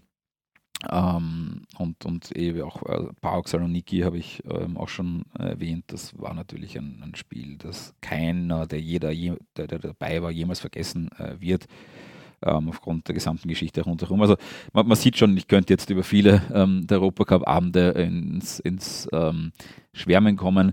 Muss aber auch dazu sagen, auch Niederlagen gehören dann äh, mit dazu. Ähm, auch, gab auch ganz viele spezielle Momente, die auch Niederlagen waren. Also kann mich erinnern, da haben wir gespielt, weiß jetzt gar nicht, welche Saison das war, so, weiß ich nicht, 13, äh, 14 oder sowas gewesen sein. Ähm, da haben wir gespielt, ähm, gegen, gegen Leverkusen ähm, in, der, in der Gruppenphase. Äh, und wir haben keine Chance gehabt, auch zu Hause nicht. Und, und ähm, irgendwann hat dann der Vorsänger ins Mikro gesagt, ja, wir werden das nicht mehr gewinnen, aber wir lassen uns die Party nicht kaputt machen und, und, und haben Rapid so laut supportet, wie es gefühlt das Ernst-Happel-Stadion noch nie erlebt hat. Also ist dann schon auch äh, was Schönes, wenn man dann, dann untergeht und trotzdem ähm, da einfach alles gibt für die Mannschaft. Ähm, das ja auch sehr spezielle Momente ganz einfach. Nun ist das etwas schwierig, den Historiker zur Zukunft zu befragen. Die letzten Meistertitel gab es 2005 und 2008. Ich verrate kein Geheimnis, dass wir eine ähnliche Situation wie in Deutschland auch in Österreich haben, dass es an der Spitze eine Mannschaft gibt, ähm, ja, die die Liga sehr dominiert und durch die Champions League Wettbewerbe und so weiter die Geldausschüttung auch die Schere immer größer wird, auch in den, in den Spitzenligen. Wie geht es denn für Rapid weiter? Also man hat ja das Gefühl, dass sich Sturm Graz entwickelt, da oben so ein bisschen sich versucht, dem zweiten Platz äh, so ein bisschen zu, zu krallen, dass man bei Rapid so ein bisschen nach dem letzten Jahr ein paar Sorgen haben musste. Wie ist die Perspektive für Rapid sportlich aus deiner Sicht? Also Sorgen um Rapid mache ich mir grundsätzlich nicht. Ähm, es wird immer wieder schwierige Jahre geben und schwierige Phasen geben, aber was es nicht geben wird, so hoffe ich einfach, ist eine Situation wie die, wo wir Anfang der 90er Jahre waren. Das ist mir immer noch das Wichtigste, dass zu sagen, Rapid ist kurz vor dem ausgestanden. Es hätte sein können, dass der Verein in der Versenkung verschwindet und, und eine schöne Geschichte ist, aber nicht mehr. Diese Sorge mache ich mir heute nicht mehr, weil wir wirtschaftlich im Grunde auf, auf gesunden Beinen stehen und das ist immer das, was notwendig ist, um dann, um dann um, äh, den Sport überhaupt denken zu können. Ähm, deswegen ähm, halte ich das auch immer für so wichtig, dass wir, dass wir ein Verein sind, der nicht, weiß ich nicht, 100 Millionen irgendwo aufnimmt, das Kredit und in Spiele, Spieler investiert oder sich einem Investor öffnet und dafür vielleicht eh ein paar Millionen äh, bekommt, aber das dann in den Sand setzt. Das haben wir in Deutschland äh, im Fall von, von ähm, Hertha Berlin wieder eindrucksvoll bewiesen bekommen, wie wenig das bringt ähm, und, und wie sehr man das dann, dann den ganzen Verein damit ruinieren kann in Wirklichkeit. Weil wenn das nicht gewesen wäre, also sportlich hätte es nichts verändert jetzt im Fall von Berlin. Und, und, man müsste sich jetzt nicht darum äh, kümmern, einen anderen Investor zu finden. Oder haben wir jetzt eh schon gefunden. Aber äh, was ich damit sagen will, ist lieber schauen, dass man eine, eine gesunde Basis hat und mit, auf der man aufbauen kann. Und ähm, gerade wir haben das auch in den letzten Jahren mit Corona sehr stark gesehen oder, oder auch wenn es bei uns mal sportlich nicht so rennt. Ähm, wir kommen nicht in die Situation, wo wir uns große Sorgen machen müssen, dass wenn wir nicht im Europacup spielen, wir zusperren müssen. Das ist Ganz, ganz wesentlich. Ähm, so, aus dem Wirtschaftlichen. Ähm, aber natürlich wollen wir alle den sportlichen Erfolg, das ist keine Frage. Ähm, ich mache mir auch keine Sorgen, dass wir nicht die Kurve in Richtung zweiter Platz äh, mittelfristig äh, bekommen, ähm, weil wir haben die, diese Basis, wir sind ein gesunder Verein und wir haben das Umfeld dafür, wir haben das Trainingszentrum dafür, wir haben den Nachwuchs dafür wir sind eine attraktive Adresse im, im, im österreichischen Fußball sowieso, aber auch für Spieler, die vielleicht ihre ersten internationalen Erfahrungen sammeln wollen. Wir spielen regelmäßig Europa League und so. Und ja, wir können Saisonen wie diese, wo wir halt nicht international spielen, auch überstehen. Ähm, davon bin ich felsenfest überzeugt. Das Problem ist natürlich, dass was mit unserem Anspruchsdenken dann manchmal etwas ähm, schwierig wird, wenn wir sagen, wir wollen in Wirklichkeit jeden Bewerb gewinnen. Das muss auch unser Anspruch sein aus unserer Geschichte heraus, aber, aber natürlich ähm, wird es Saisonen geben, die halt einfach schwierig sind. Und es hat in der Vergangenheit Jahre gegeben, wo wir mal Dritter, Vierter, Fünfter waren und dann waren wir nächsten, im nächsten Jahr eh auch wieder Zweiter. Das ist jetzt keine Gesetzmäßigkeit, sowas gibt es natürlich im, im Sport nicht. Aber grundsätzlich mache ich mir da relativ wenig Sorgen. Die größte Sorge ist schon die, dass es, hm, das ist kein österreichisches Spezifikum, hast du schon gesagt, dass die Schere so weit auseinander geht, dass das ähm, dass irgendwann, ja, oder nicht irgendwann, sondern wir sind ja schon längst drinnen, ähm, dass es einfach unmöglich ist, ähm, genauer raufzukommen ähm, und, und langfristig ähm, da Meistertitel mitzuspielen. Äh, das ist einfach weit weg. So ehrlich müssen wir sein. Ähm, und äh, das ist ein Phänomen, das es in Österreich gibt, das es in Deutschland gibt, das es in vielen anderen Ligen der Welt gibt, wo es dann eh einmal passiert, dass dann der Verein ein bisschen schwächelt und dann, dann ist wer anderer da und so weiter und so fort. Aber um jetzt mit Deutschland zu kommen, die Antwort ist ja nicht, dass nicht Bayern Meister wird, sondern Leipzig Meister wird, ähm, sondern ähm, dass jeder Verein der da oben spielt, irgendwie eine Chance hat, auch, auch zu gewinnen. Ähm, und ähm, in Österreich ist es so, in Wirklichkeit kann jeder jeden schlagen, außer Salzburg. Ähm, also vom, egal ob das jetzt Sturm ist, Sturm kann gegen Alltag verlieren. Ähm, ähm, aber ja, Salzburg wird halt nicht so oft gegen Alltag verlieren. Äh, und, und am Ende werden sie Meister werden, ähm, auch wenn es jetzt relativ knapp ist im Moment gerade. Und das ist dann eine, auch eine wirtschaftliche Frage, ähm, weil die, die, die Schere einfach zu groß ist. Wie das in fünf Jahren ausschauen wird, weiß niemand. Niemand weiß, wie intensiv jetzt Red Bull ähm, das Ganze betreiben wird, jetzt wo die thematisch jetzt äh, gestorben ist. Ähm, schaut im Moment nicht so aus, als ob sie da jetzt viel ändern wollen würden. Warum auch? Es ist ein funktionierendes System. Äh, aber niemand weiß, wie das alles weitergeht. Was aber immer ganz, ganz gefährlich ist, was ich für sehr gefährlich halte, ist dann zu sagen, ja, die machen das so, deswegen müssen wir jetzt auch irgendwo einen Investor herholen oder, oder 50 plus 1 auf, aufweichen oder weiß ich nicht, das, das genaue Gegenteil. Ähm, wir haben selbst in unserer Geschichte gesehen, was passieren kann, wenn man zu sehr auf, auf ähm, finanzielle Abenteuer setzt. Wir sehen das in Österreich auch bei anderen Vereinen, bei Wacker Innsbruck, es ist total äh, schwierig. Wir sehen es bei der Wiener Austria. Ähm, und, und, und selbst dort, also es tut mir ja auch beim Zuschauen weh, wenn das andere Vereine wie die Wiener Austria, wo es ein sehr großes Konkurrenzverhältnis gibt, äh, passiert, die sich irgendwelchen schwindeligen Investoren öffnen und, und nach einem halben Jahr kommen wir darauf, na, war nichts und jetzt haben wir einen Schirmhaufen da. Also das brauchen wir alle nicht. Der Fußball braucht mehr echte Mitgliedervereine ähm, und, und dann, dann kann man äh, sportliche Fragen am Platz klären und nicht dadurch, wer das meiste Geld hat. Es kann kein besseres Schlusswort geben für einen Podcast über einen großen Traditionsverein, der seine eigene Geschichte ernst nimmt und dieser auch ja, lebt, und zwar nicht nur in Form von Pokalen, sondern sie auch aufarbeitet. Daran hast du maßgeblichen Anteil, Laurin.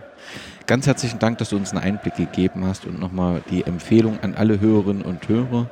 Das Rapiteum liefert einen Einblick in die Geschichte des SK Rapid Wien. Das Allianzstadion oder Weststadion liefert eine fantastische Stimmung. Schaut euch dieses Stadion, schaut auf diesen Verein.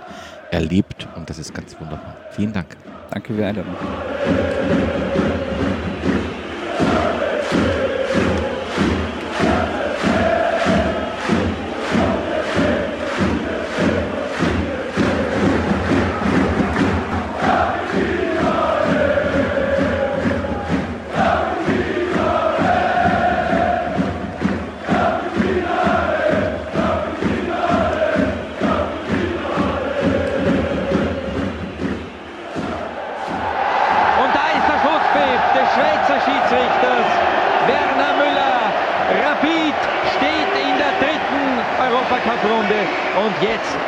Lässt auch Ernst Dokopil. Den Emotionen freien Lauf, so wie hier die 25.000 Zuschauer auf den Rängen. Einen fast aussichtslosen 0 zu 2 Rückstand in ein 4 zu 0 verwandelt und damit nicht nur für Rapid, sondern auch für den österreichischen Fußball. Einen großen Fußballabend geliefert hat Rapid. Und zu Recht freuen sich die Spieler hier auf dem Spielfeld mit ihren Fans.